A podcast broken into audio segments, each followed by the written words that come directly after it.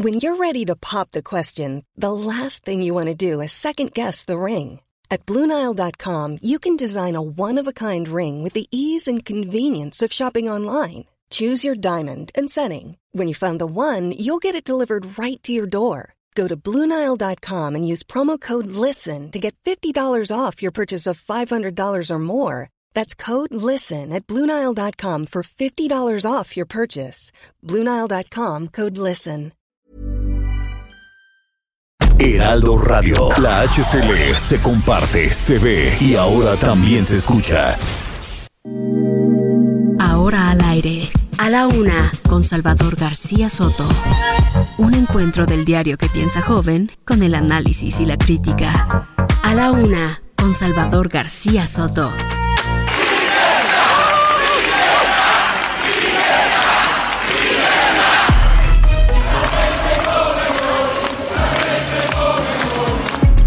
Hubo ningún experimento, como señalan muchos medios de, de información. Nos llama la atención este persistente uso de una eh, verdad distorsionada. Y no es nada más este, el doctor Hugo, es el presidente, es el secretario de salud. Todos iríamos a la cárcel, todos somos Hugo. Recordarles que los sueños se hacen realidad cuando trabajas duro por ellos y estás dispuesto a hacer todo lo que sea necesario para alcanzarlos.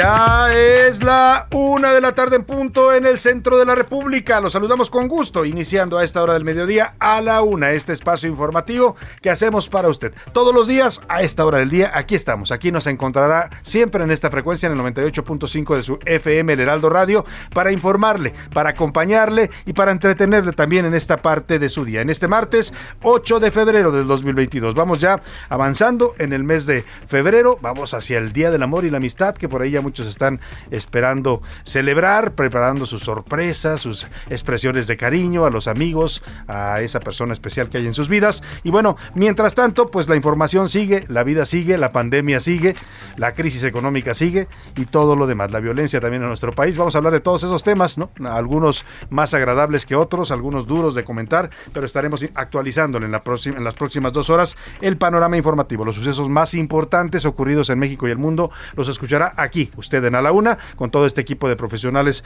del periodismo, que le vamos a llevar las historias, no solo lo que está pasando, sino también el contexto, el análisis, la crítica, la información. Todo lo que no le ofrecen otros espacios informativos, aquí se lo vamos a dar en A la Una. Le tengo temas importantes, pero antes déjeme saludarlo desde este martes templado acá en la Ciudad de México, 18 grados centígrados, la temperatura en este momento, aquí en la zona donde se ubican los estudios del Heraldo Radio, en la avenida Los Insurgentes Sur 1271, en la colonia de la rumbos de la colonia del Valle. Desde aquí saludamos a toda la República Mexicana, mandamos un afectuoso saludo a todas las ciudades donde se escucha el Heraldo Radio, comenzando por, eh, por supuesto, la Ciudad de México y su zona metropolitana, también la Ciudad del Carmen en Campeche, Coatzacoalcos, Veracruz, Colima, Colima, Culiacán, Sinaloa, Guadalajara, Jalisco, la comarca lagunera, ya en Lerdo, Durango, y desde ahí a toda la zona de la comarca, a toda la zona metropolitana, también a McAllen, Texas y a Brosville, Texas, que nos escuchan allá del otro lado del río Bravo, a Monterrey, Nuevo León, la Sultana del Norte, igual que a Morelia,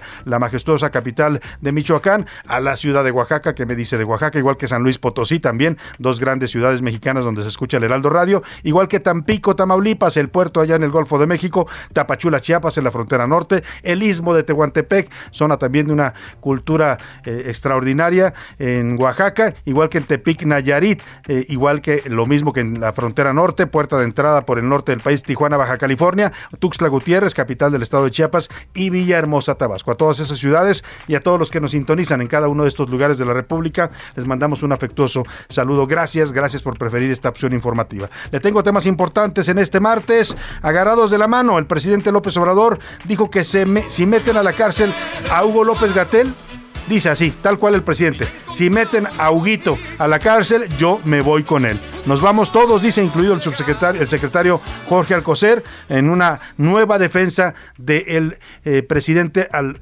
subsecretario López Gatel. Se, se la está jugando el presidente con López Gatel. No sé qué le debe, no sé qué le, qué le hace López Gatel o qué le dice, ¿no? Porque lo defiende a capa y espada, ¿no? Dice alguien, nadie mete las manos al fuego, pues el presidente ya las metió y se quemó con López Gatel. Y, pero además ahora dice que si a Hugo lo, llegan a mandar a la cárcel porque está acusado de delitos de homicidio culposo por los mexicanos que han muerto en la pandemia, lo han denunciado varias familias, eh, pues dice el presidente que él se va a la cárcel con Hugo. Bueno, pues a ver si la Fiscalía General de la República hace su trabajo. Señor Hertz, señor Hertz Manero, no solo importan los casos que a usted le interesan, ¿eh? porque hoy le publican que otro caso en el que él está involucrado y tiene intereses está caminando después de 10 años. Ahora le voy a dar todos los detalles de ese nuevo caso. Esos casos que le interesan en particular al fiscal, el otro donde anda persiguiendo a los abogados de amigos de Julio Scherer también está avanzando a pasos agigantados, pero los casos que le pueden interesar a la sociedad mexicana o las demandas de familias mexicanas por las muertes de sus familias familiares en esta pandemia, esas no le interesan al fiscal. A ver si se pone a ser más parejo el fiscal y a trabajar pues para la justicia, no solo para sus propios intereses. Y otra vez, eh, mientras tanto, el encargado de la pandemia en México volvió a decir que la cuarta ola ya va a la baja. Según el señor López Gatel, ya pasó esta cuarta ola de Omicron, aunque seguimos viendo muertes y contagios todos los días. Vamos a platicar también el Love is in the air, como dice aquella canción. Ah, qué bonita canción y muy ad hoc para estos días que empiezan a ponerse ya un poco melosos y, un poco cursis también, porque esto del amor tiene esa, esa, esa característica, ¿no? Uno se vuelve cursi, uno puede ser la persona más seria y más adusta, más eh, gruñona del mundo, pero cuando está enamorado, ah, déjeme decirle, ahí cambiamos totalmente el mundo y lo vemos de color rosa. La maestra Albaster Gordillo deja a un lado la política para dedicarse ahora al amor. El próximo 11 de febrero se va a casar al civil con un joven de 36 años en Oaxaca, abogado, va a ser su tercer matrimonio, el 12, el sábado 12 se casa ah, por la iglesia, incluso yo creo que va a ir de blanco la maestra porque ella es viuda y bueno, a sus 77 años que los acaba de cumplir el domingo pasado fue su cumpleaños de la maestra Albaster Gordillo, pues ahora va a cambiar el sí protesto de la política por el sí acepto del matrimonio. Venga la marcha nupcial dedicada para Albaster Gordillo y su joven amor.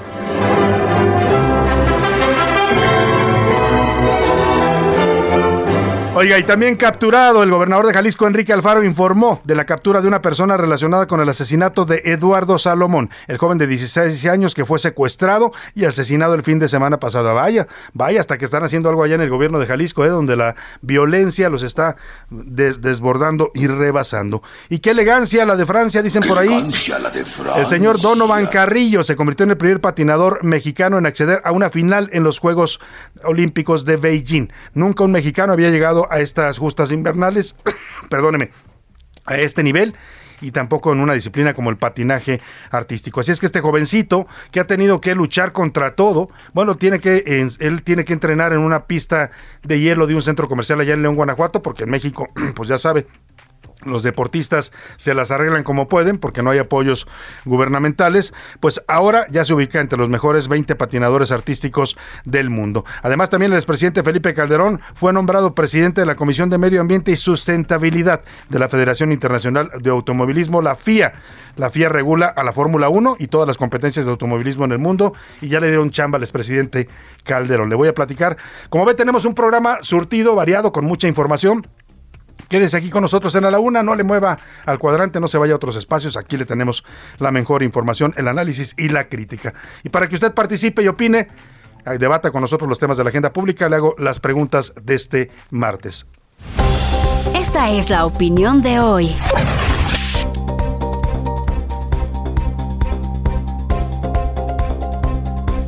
Y en la pregunta del día le tengo hoy dos temas sobre la mesa, dos temas interesantes para que comentemos, debatamos y opinemos juntos.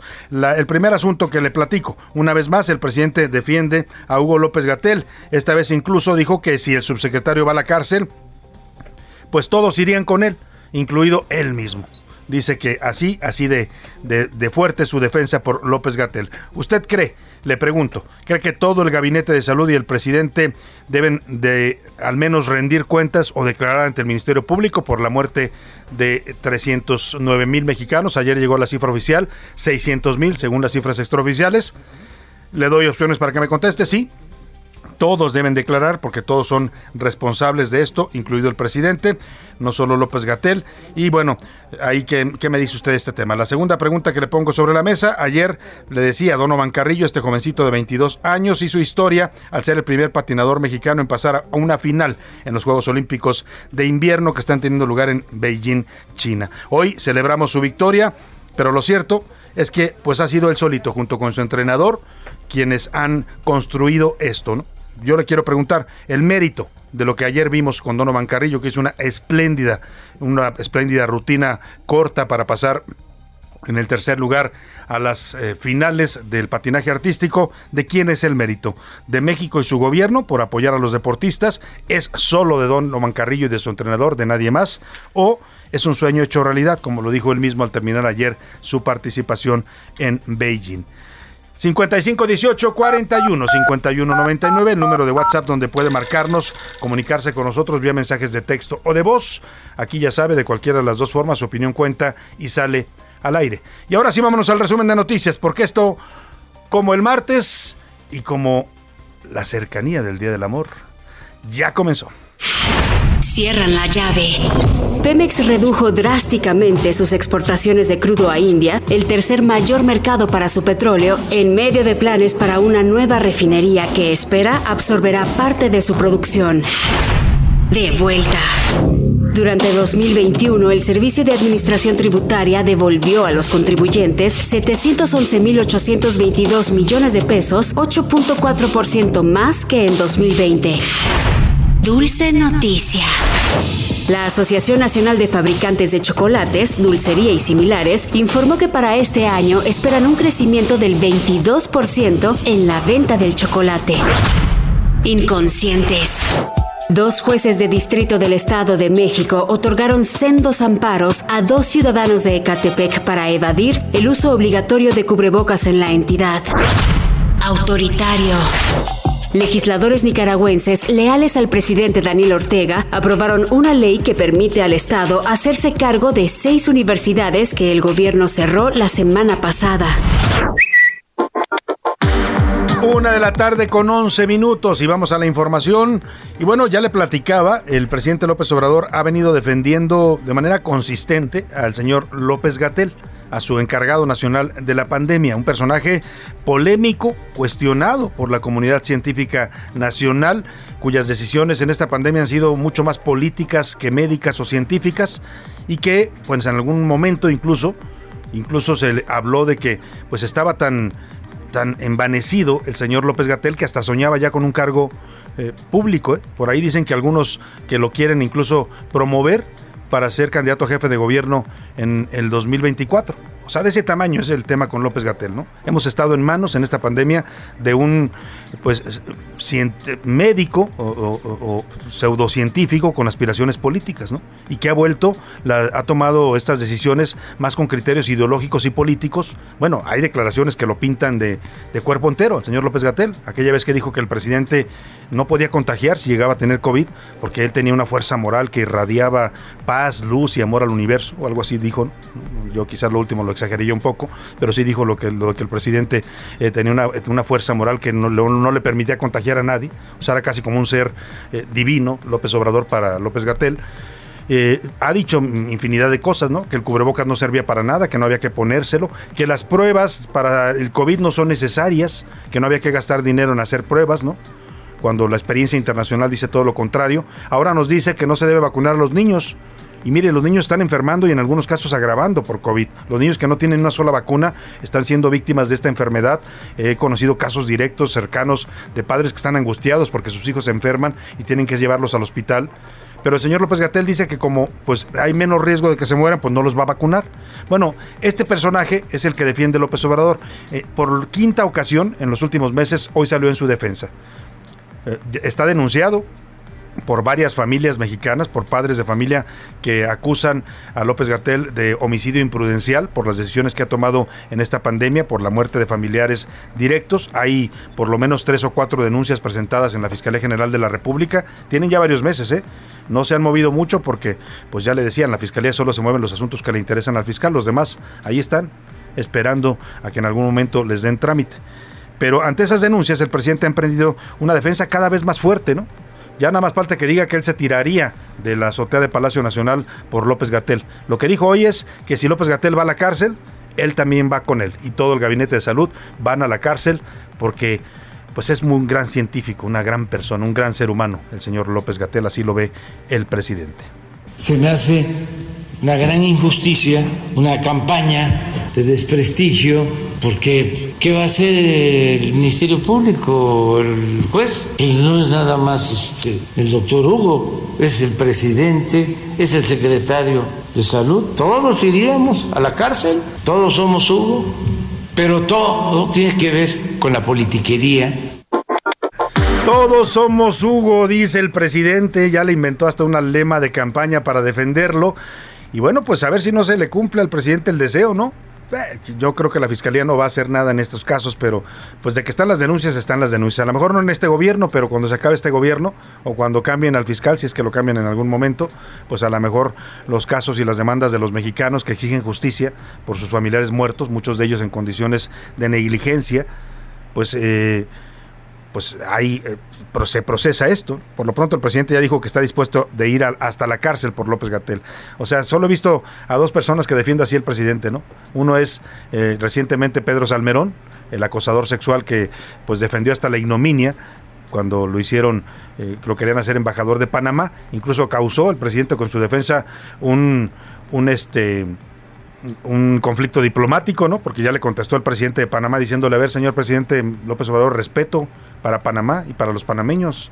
No nos esté tachando de Santa Inquisición y de eh, decir que somos un país casi bananero, ¿no?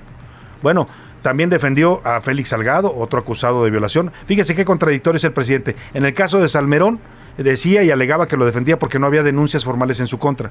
En el caso de Félix Salgado, donde sí había denuncias formales en su contra por violación de mujeres, decía que las denuncias eran parte de una campaña.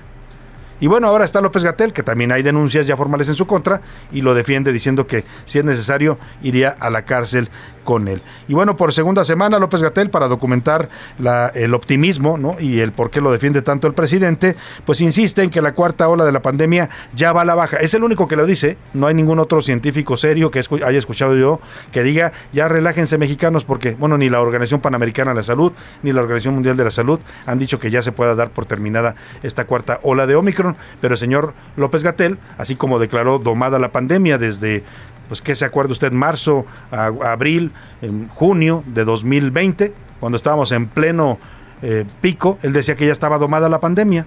Nos mintió entonces y yo creo que nos está mintiendo otra vez. Esta semana, que es la semana 6 del año, volvemos a tener reducción.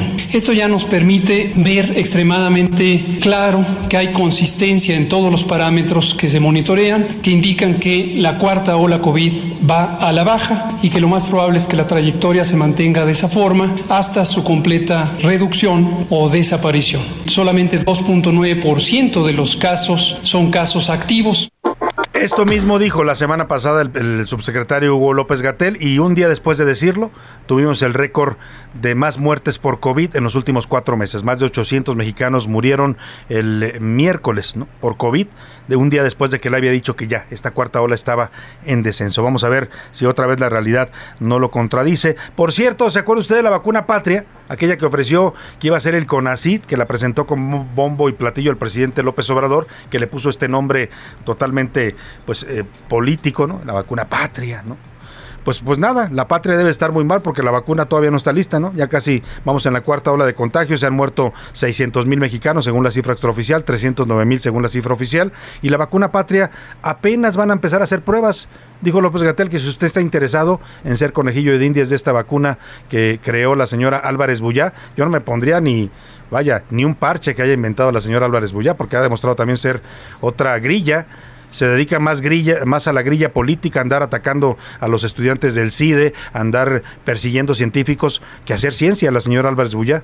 Bueno, pues si usted quiere y se arriesga, puede ir de voluntario de la vacuna Patria, es el llamado que hace hoy el señor López Gatel. Por cierto, por cierto, en otro tema, eh, pues mire, la economía es otro de los temas que estamos viendo eh, con preocupación los mexicanos. ¿no? Hay un debate entre los especialistas del gobierno y los, las agencias calificadoras internacionales, los analistas eh, también nacionales, que dicen que técnicamente el país entró en recesión con el dato que dio a conocer el INEGI hace una semana de que el PIB, el Producto Interno Bruto, había caído por segundo trimestre consecutivo a final de 2021, 0.01 y dos caídas al, hilo, pues con, pues dicen los economistas que significan una recesión. Pero el gobierno rebatió diciendo que no, que no podía hablarse de recesión porque habíamos crecido al 5% el año pasado, claro, crecimos al 5% después de caer 8.5%.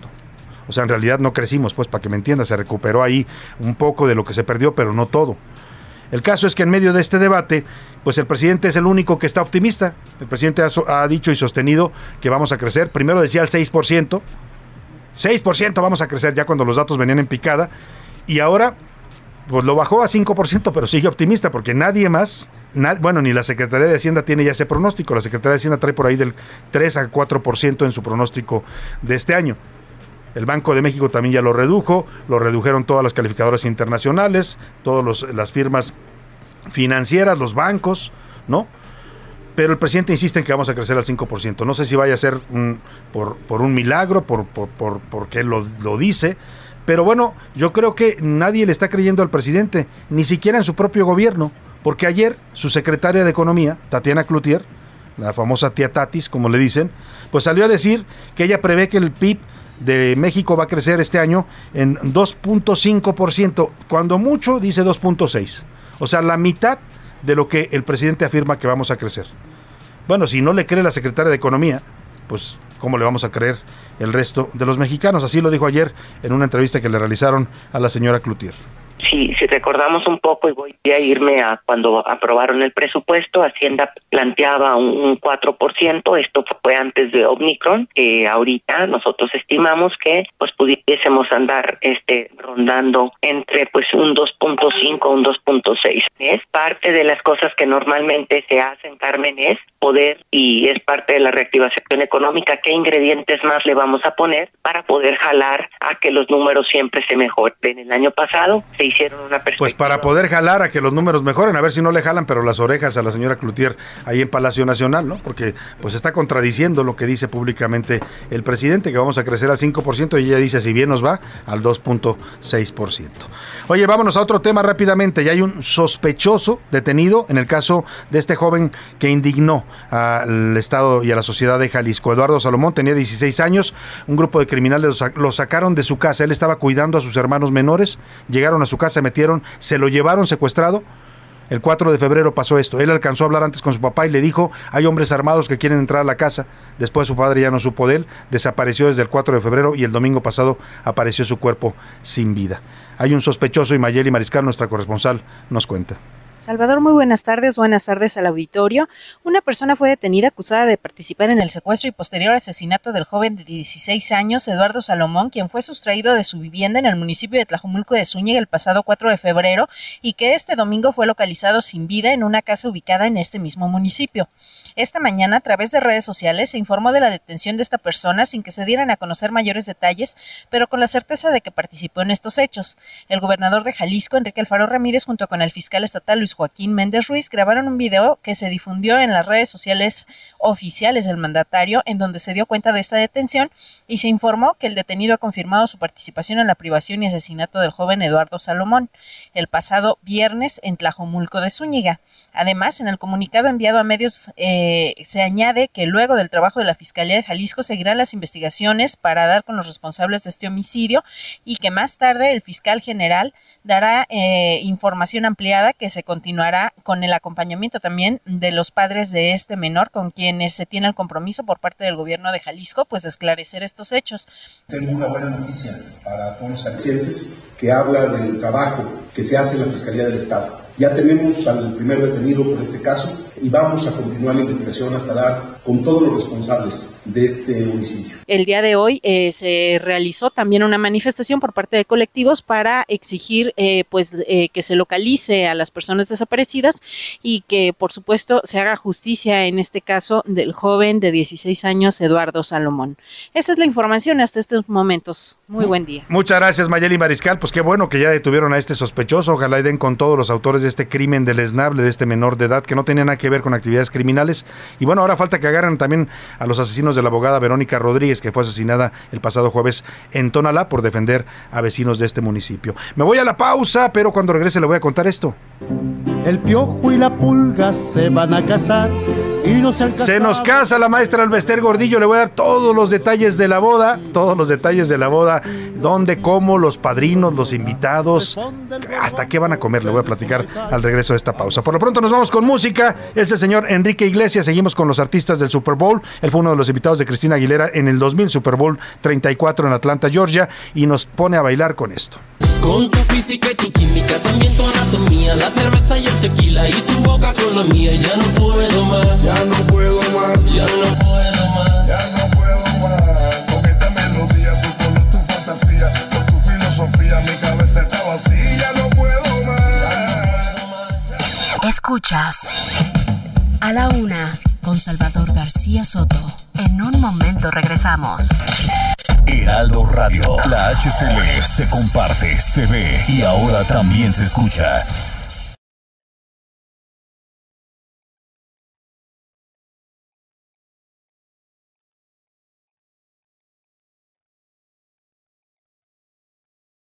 Heraldo Radio. La HCL se comparte, se ve y ahora también se escucha. Sigue escuchando a la una con Salvador García Soto. Ahora, la rima de Valdés. O de Valdés, la rima. Vi bastante sofocado a Andrés Manuel caminando. Yo me andaba preocupando, lo digo muy educado. Todo esto que le ha pasado de la polarización a muchos da la ocasión de desearle cosas malas, pero no hay que darles alas. Lo importante es la nación. ¿En qué cabeza les cabe desearle mal al preciso? Que no se nos mueva el piso, no me diga que no sabe que si él no está sería grave. Es como darse un balazo en el pie, que no sea el caso. No es contra la investidura ni la persona, me apura. Ahí sí que mejor abrazos. ¿Qué caso tuvo el video que publicó el presidente? ¿Será que sea muy congruente? Porque hasta donde yo veo, dijo sin mucho rodeo que si se cae se levanta y que está enfermo nos espanta. Que se mejore, Señor, que cambie y que sea mejor. A darle, obrador, aguanta.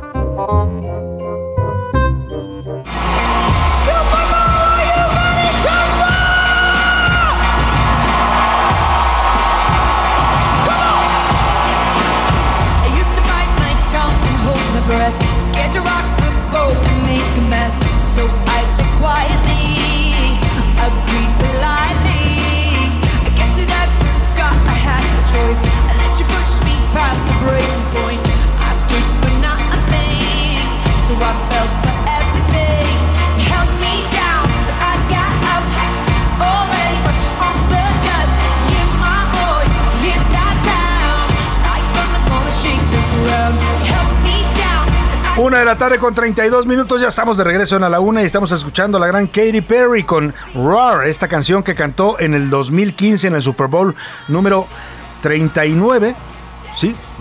Cu- 49, perdóname, 49 en Glendale, Arizona. Esta fue una de las que interpretó en su show. Después cantó esta que le voy a poner ahora, se llama I Kiss the Girl con, eh, y lo hizo dueto con Lenny Kravitz como invitado. Seguimos, seguimos recordando los artistas del Super Bowl porque ya viene este fin de semana el Super Tazón.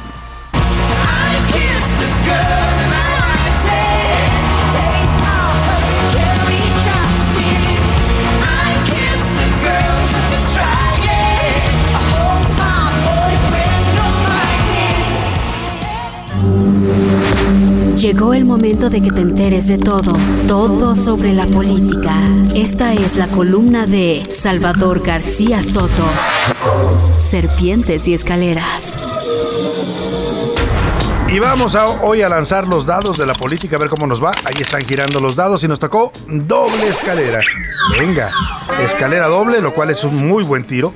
Y es que lo que le voy a platicar hoy, bueno, mira, nos salimos un poco de los temas tan densos de la política, que ya sabe que todos los días tenemos mucho de qué hablar. Afortunadamente, en este gobierno nos dan mucho material todos los días para eh, co- comentar, eh, analizar, criticar desde la columna que hacemos todos los días en el diario El Universal, Las Serpientes y Escaleras. Pero hoy se la dedicamos a un personaje que ha estado un poco fuera de la escena política, se, se alejó un poco de la escena política el Baster Gordillo después de que fue liberada de la cárcel en 2018. Eh, justo en agosto de 2018, un tribunal colegiado, eh, justo cuando acababa de ganar la presidencia López Obrador, por ahí dicen que hubo arreglos al más alto nivel entre el Copetes que se fue y el que llegó para liberar al Baster Gordillo, salió de la cárcel exonerada. Dijeron los jueces que no había habido pruebas de los delitos que le imputaban, de lavado de dinero, delincuencia organizada, se los imputaba la antigua PGR. Bueno, pues la liberaron.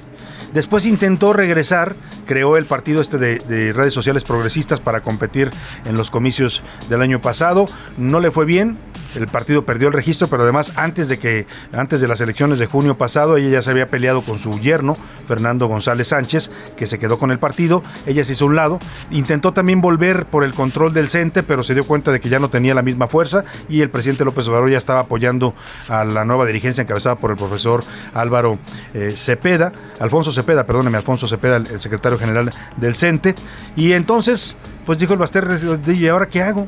Una mujer que estuvo en la política controlando eh, durante 25 años el Sindicato Nacional de Trabajadores de la Educación, el sindicato más numeroso y de los más fuertes, no solo en México, sino en América Latina. 1.6 millones de trabajadores, casi 2 millones tiene el CENTE de afiliados.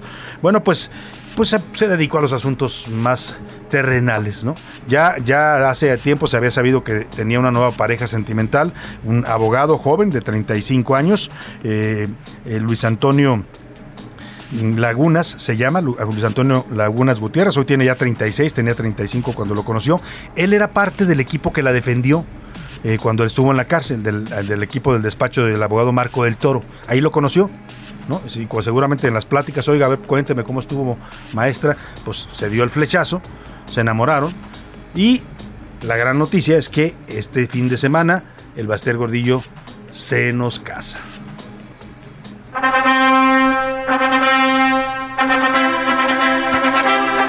Bueno, pues sí, el próximo fin de semana, el viernes y el sábado tendrán lugar las ceremonias, una por el civil primero y luego la religiosa el sábado en la ciudad de Oaxaca, en el centro de Oaxaca. Va a ser una ceremonia familiar donde dicen han sido convocados 150 invitados, entre ellos se menciona al empresario Alfonso Romo, quien fue jefe de la oficina de la presidencia con López Obrador y algunos otros amigos seguramente de la política chapaneca que aparecerán por ahí en este, eh, pues en esta celebración. Eh, vamos a, platicarle incluso quiénes van a ser los padrinos. Su hija, eh, su hija Maricruz Montelongo y su esposo Fernando González Sánchez van a ser los padrinos. Hubo una reconciliación, yo le platicaba que se habían peleado cuando el partido de redes sociales progresistas se reacercaron. La maestra ya arregló las cosas ahí familiarmente y la mejor prueba es que ellos la van a acompañar, la van a llevar al altar, como dicen, a la jovenzuela de 77 años que es el Baster Gordillo. Eh, acaba de cumplirlos, el pasado domingo eh, 6 de febrero fue su cumpleaños. Y bueno, pues dicen que para el amor no hay edades, ¿no? Por ahí dice un dicho y la maestra, el Baster Gordillo, lo sabe bien y también sabe que tal vez en la política tampoco hay edades, ¿no? Si uno, échale usted un vistazo al gabinete del presidente López Obrador, ¿no? Ahí tenemos varios de setenta y tantos, ochenta y tantos, algunos que pasan hasta los ochenta años y son funcionarios del gobierno. O sea, para la política tampoco hay edades, lo que sí hay son momentos y todo indica que la maestra sabe que su momento en la política ya pasó y por eso ahora pues se dedica a la otra gran pasión que tuvo después de la política, que es el amor. Así es que contraerá nupcias la maestra, le deseamos, bueno, y con un jovenzuelo además al que le dobla la edad. Ella le dobla la edad y él seguramente pues le hará cosas también muy interesantes.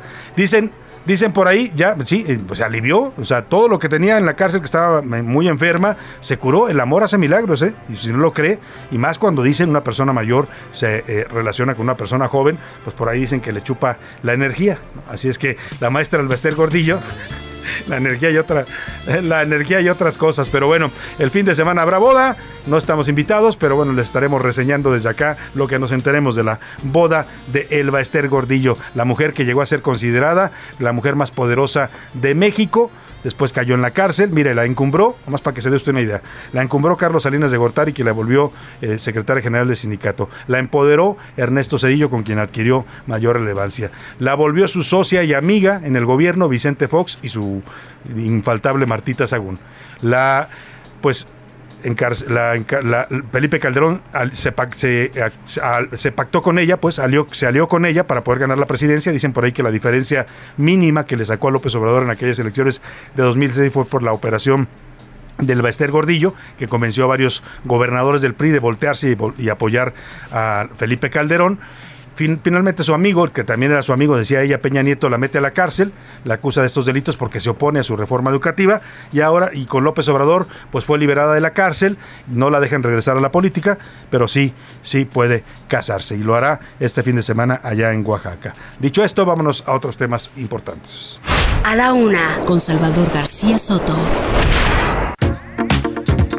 bueno, tenemos más información. Aquí en la UNA le platico. El Parlamento abierto de la reforma eléctrica sigue y sigue cada vez más intenso. Le hemos venido narrando cómo ha crecido la intensidad de este debate, en donde se están confrontando las posiciones a favor y en contra de la reforma, los que defienden la propuesta del presidente López Obrador para volver a pues estatizar la generación de energía eléctrica en México y darle a la Comisión Federal de Electricidad prácticamente el control de este sector, eh, y los que defienden la inversión privada y las energías limpias que han avanzado con la actual, el actual modelo que quieren cambiar. Vamos con Elia Castillo porque hoy hubo opiniones interesantes, debates interesantes en este foro. Por ahí estuvo participando el señor Kenneth Smith, que era eh, uno de los jefes de la negociación de México en el Tratado de Libre Comercio con Estados Unidos y Canadá, el TEMEC, y se expresó de manera interesante cuestionando el contenido de esta reforma. Cuéntanos, Elia Castillo, te saludo con gusto allá en la Cámara de Diputados. Buenas tardes.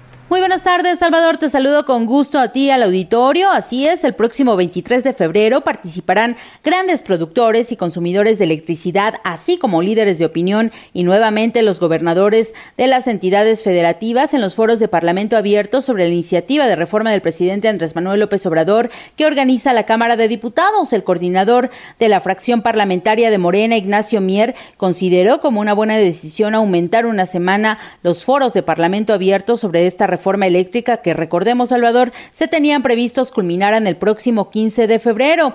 Eh, se decidió, la Junta de Coordinación Política decidió ampliar a una semana a fin eh, de que acudan los dueños de las eh, grandes generadoras de energía, entre otros, y aseguró el líder morenista que serán respetuosos ante las diferencias. También recordemos que el presidente de la Junta de Coordinación Política de la Cámara de Diputados, el periodista Rubén Moreira, adelantó que se contempla la presencia de representantes de Iberdrola, entre otras empresas eh, de energía eléctrica. Este es el reporte que te tengo muchas gracias, muchas gracias, Ele Castillo, por tu reporte. Vamos a estar muy pendientes. Y mire, el tema de la, de la reforma se está intensificando. Ayer comentábamos este tema, incluso por ahí un radio escucha, que le agradecemos como siempre que se comunique con nosotros, nos decía que estamos editorializando mucho el tema de la reforma. Pues no sí editorializar, es que es lo que está pasando y tratamos de írselo narrando en el contexto que sucede.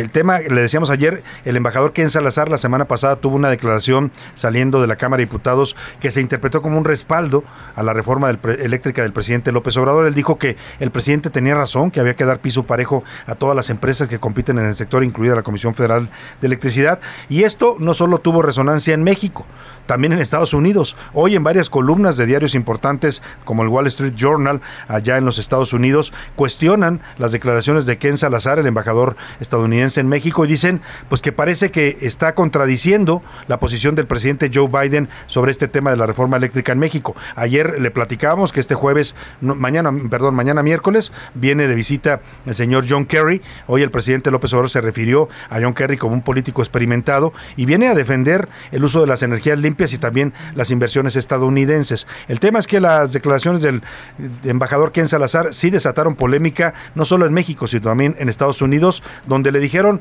oiga, ¿qué pasó? Usted se le está yendo por otro lado, ¿no? La posición de, de Estados Unidos es muy clara. Nos preocupa la reforma de, México, la reforma eléctrica, porque puede afectar las energías renovables a las que estamos apostando en Estados Unidos y también porque puede afectar nuestras inversiones. Milka Ramírez nos platica todo lo que se desató con estas declaraciones del embajador Ken Salazar.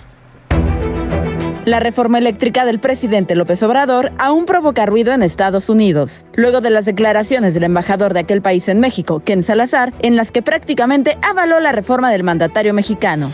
México ya lleva desde 2013 con este, esta ley que tiene. El presidente tiene razón, el presidente López Obrador tiene razón de decir, vamos a hacer cambios para lo mejor del pueblo, ¿no? Fuertes críticas en contra del funcionario norteamericano surgieron desde nuestro país vecino. Tal es el caso de Maria Anastasia O'Grady, quien en el artículo Embajador de Estados Unidos se pone al lado de México, publicado en The Wall Street Journal, señaló a Salazar de ir en contra de la administración de Joe Biden al dar apoyo a esta reforma. De acuerdo con Mary, las reformas contravienen directamente los compromisos de nuestro país en virtud del acuerdo con Estados Unidos, México y Canadá para garantizar mercados abiertos y competitivos. Además, retoma la postura de la secretaria de Energía de aquel país, Jennifer Granholm, quien ha destacado el posible impacto negativo de la iniciativa para la inversión privada. Aunque el embajador se retractó de las declaraciones, el costo de estas palabras fue alto, y es que O'Grady incluso pidió al presidente Joe Biden la renuncia de Salazar. Mientras tanto, pareciera que nuestro país vecino mandó una respuesta y mañana llegará a nuestro país John Kerry, conocido como el STAR en contra del cambio climático, quien vino a México en octubre del 2021. Incluso desde Palacio Nacional, hoy el presidente López Obrador se refirió a esta visita. John Kerry, señor John Kerry, pues tiene una trayectoria política de primer orden, es muy estimado en Estados Unidos y es una gente decente y con el que nos llevamos bien. Ya estuvo en Chiapas, platicamos largo, hay anécdotas eh, buenas. De acuerdo con Cancillería, la llegada de este funcionario buscará dar impulso a la cooperación regional y acelerar el despliegue de energías renovables, así como para colaborar en la transición hacia el transporte eléctrico, avanzar en programas como Sembrando Vida y controlar y reducir la contaminación ocasionada por las emisiones del gas metano. Mientras tanto, los foros en nuestro país continúan por la polémica iniciativa, que para unos significa un gran avance, mientras que para otros un inminente retroceso. Para la una con Salvador García Soto, Milka Ramírez.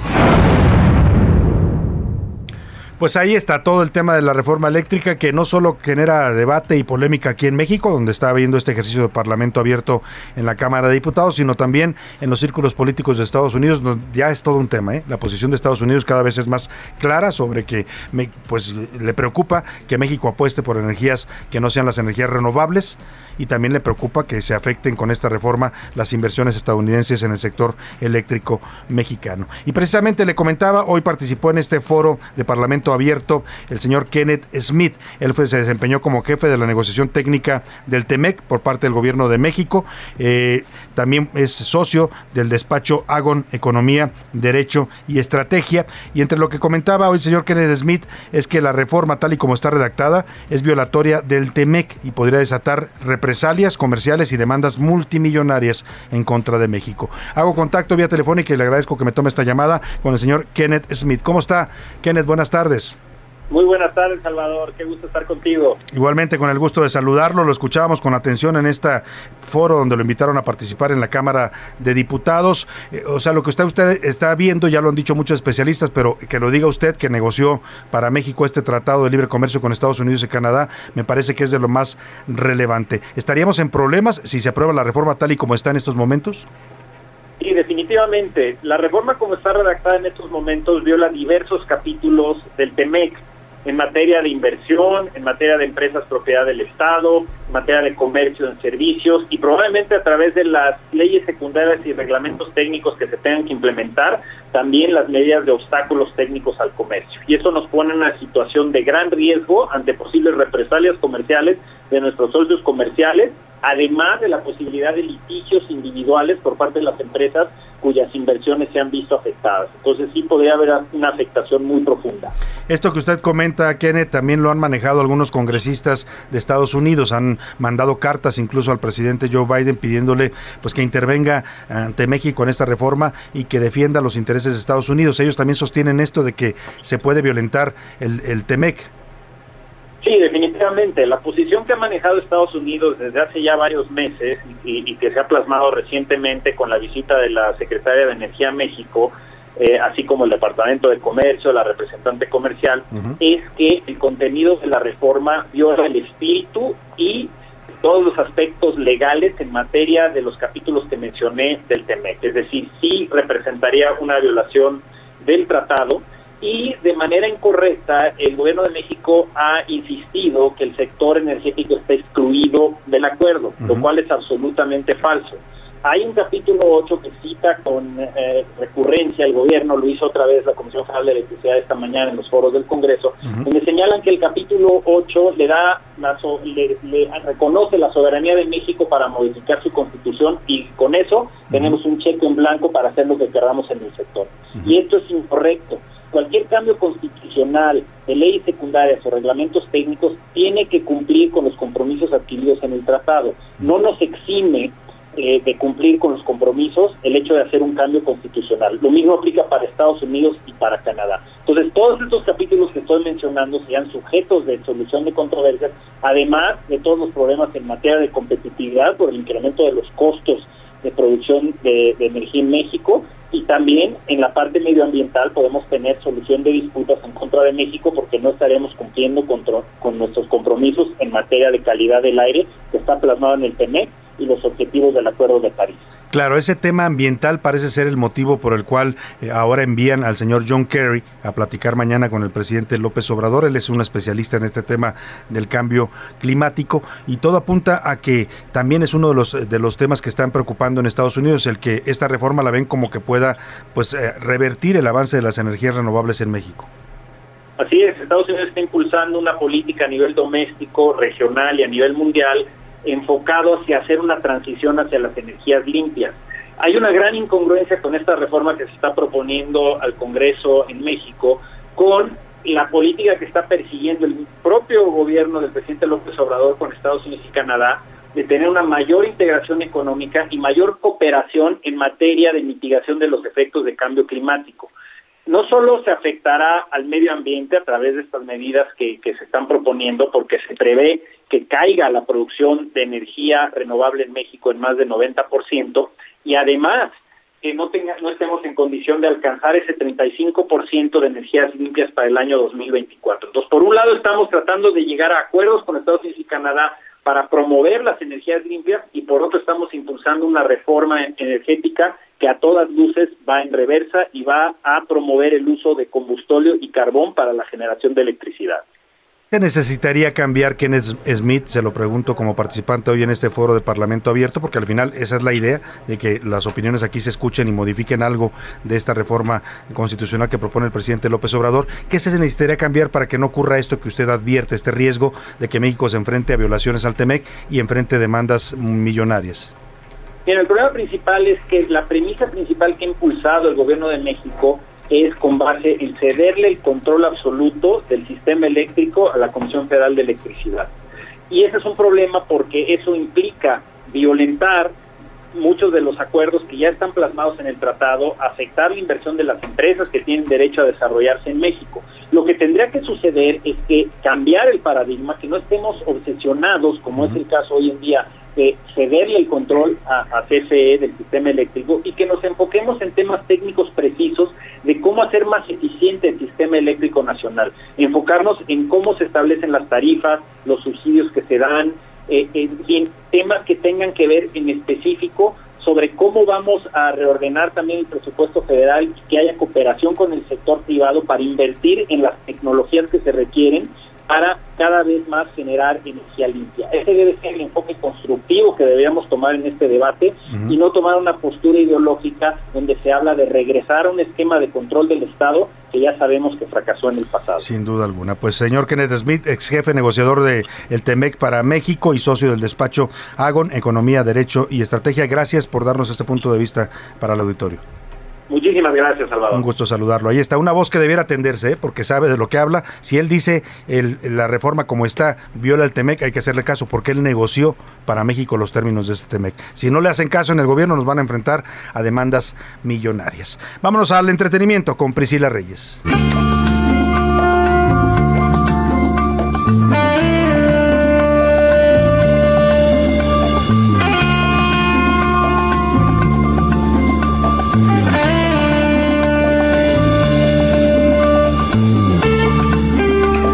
Gran sonido, ¿no? Sin duda creó un sonido diferente en la música el señor Santana. Sí, claro. eh, alguna vez lo platicábamos. Él lo que hizo, se imaginó la sensualidad en una guitarra y ese es el sonido que recreó. representa, como si estuviera acariciando las curvas de una mujer, decía Carlos Santana. de magia negra. Oye, estamos escuchando Black Magic Woman porque fue una de las canciones que ayer patinó, patinó, guion, bailó Donovan. Oye, yo diría incluso interpretó porque Interpretó. su rostro, sus expresiones Eso, eran Salvador, muy muy, bo- muy, muy pocos, bonitas. muy pocos patinadores hacen lo que él hace, que es llegar, plantarte, sonreír, con una seguridad que yo dije, se come a todos con el carisma, Sin ¿eh? duda. Brutal. Pero bueno, estábamos escuchando por eso a Santana con Black Magic Woman. Rapidísimo, vamos a desglosar esto en el programa, pero ya se dieron a conocer las nominaciones Sí. y en- para los premios Oscar. Y hablando de mexicanos, pues está nominado Guillermo del Toro, tenía que ser con cuatro, Salvador.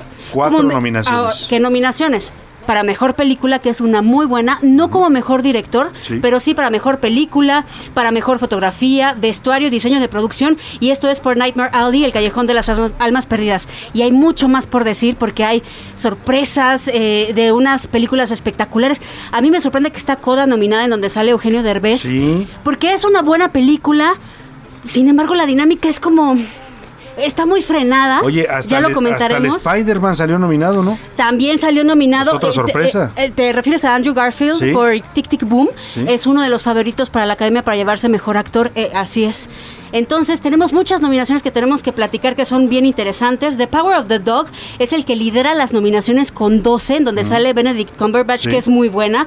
Le sigue Dune de Denis Vill- Villeneuve con 10 nominaciones. Uf, o sea, se está llevando muchísimas. Belfast y West Side Story, siete nominaciones. Y King Richard, donde sale Will Smith, el papá de las tenistas Williams, Ajá. se está llevando seis candidaturas y ya después eh, va Guillermo del Toro con cuatro. Pues vamos a analizar más a detalle más adelante con Priscila Reyes y con un especialista crítico en cine estas nominaciones con Gonzalo Lira. Gonzalo Lira va a platicar con nosotros de este tema. Él les colaboró aquí en los espacios del Heraldo Radio. Vamos a la pausa por lo pronto y volvemos con más a la segunda hora de A la Una. Jazz. A la una, con Salvador García Soto. En un momento regresamos. Heraldo Radio 98.5 FM, una estación de Heraldo Media Group, transmitiendo desde Avenida Insurgente Sur 1271, Torre Carrachi, con 100.000 watts de potencia radiada. Heraldo Radio. Ya estamos de vuelta con A la una, con Salvador García Soto.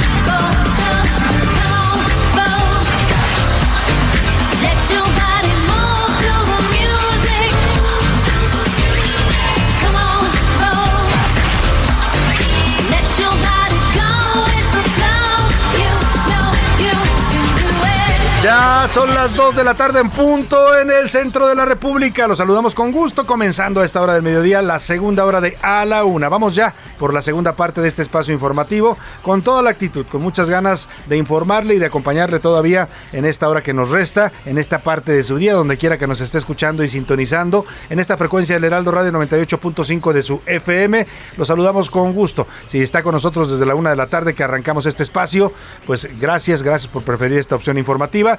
Se está recién incorporando, nos acaba de agarrar por ahí en el cuadrante, en su celular, en la oficina, en la casa, en el tráfico, donde quiera que nos escuche y lo que esté haciendo. También bienvenido. Esto es a la una. Yo soy Salvador García Soto y le tengo la mejor información, las historias de este día, el análisis y la crítica aquí en este espacio. Pero déjeme decirle, arrancamos con esta gran canción de la señora Madonna, que es una de las eh, pues grandes exponentes del pop. Hoy la consideran muchos la reina del pop y también, también uno de los mejores shows que se han dado en el medio tiempo del Super Bowl. Así está catalogado, está cantando Bok y también vamos a escuchar Give Me All Your Loving. Estuvo en el Super Bowl número 46 46 en 2021, no, eh, no, no fue en 2021, estuvo en el, eh, el Super Bowl en 2012, ¿no? Aquí me invirtieron los números, en el Super Bowl 46 en 2012 en Indianápolis con este gran show. Escuchemos un poco más de la señora Madonna que a sus 60 años sigue cantando y bailando como pocas y ahora le digo qué temas le tengo preparados para esta segunda hora.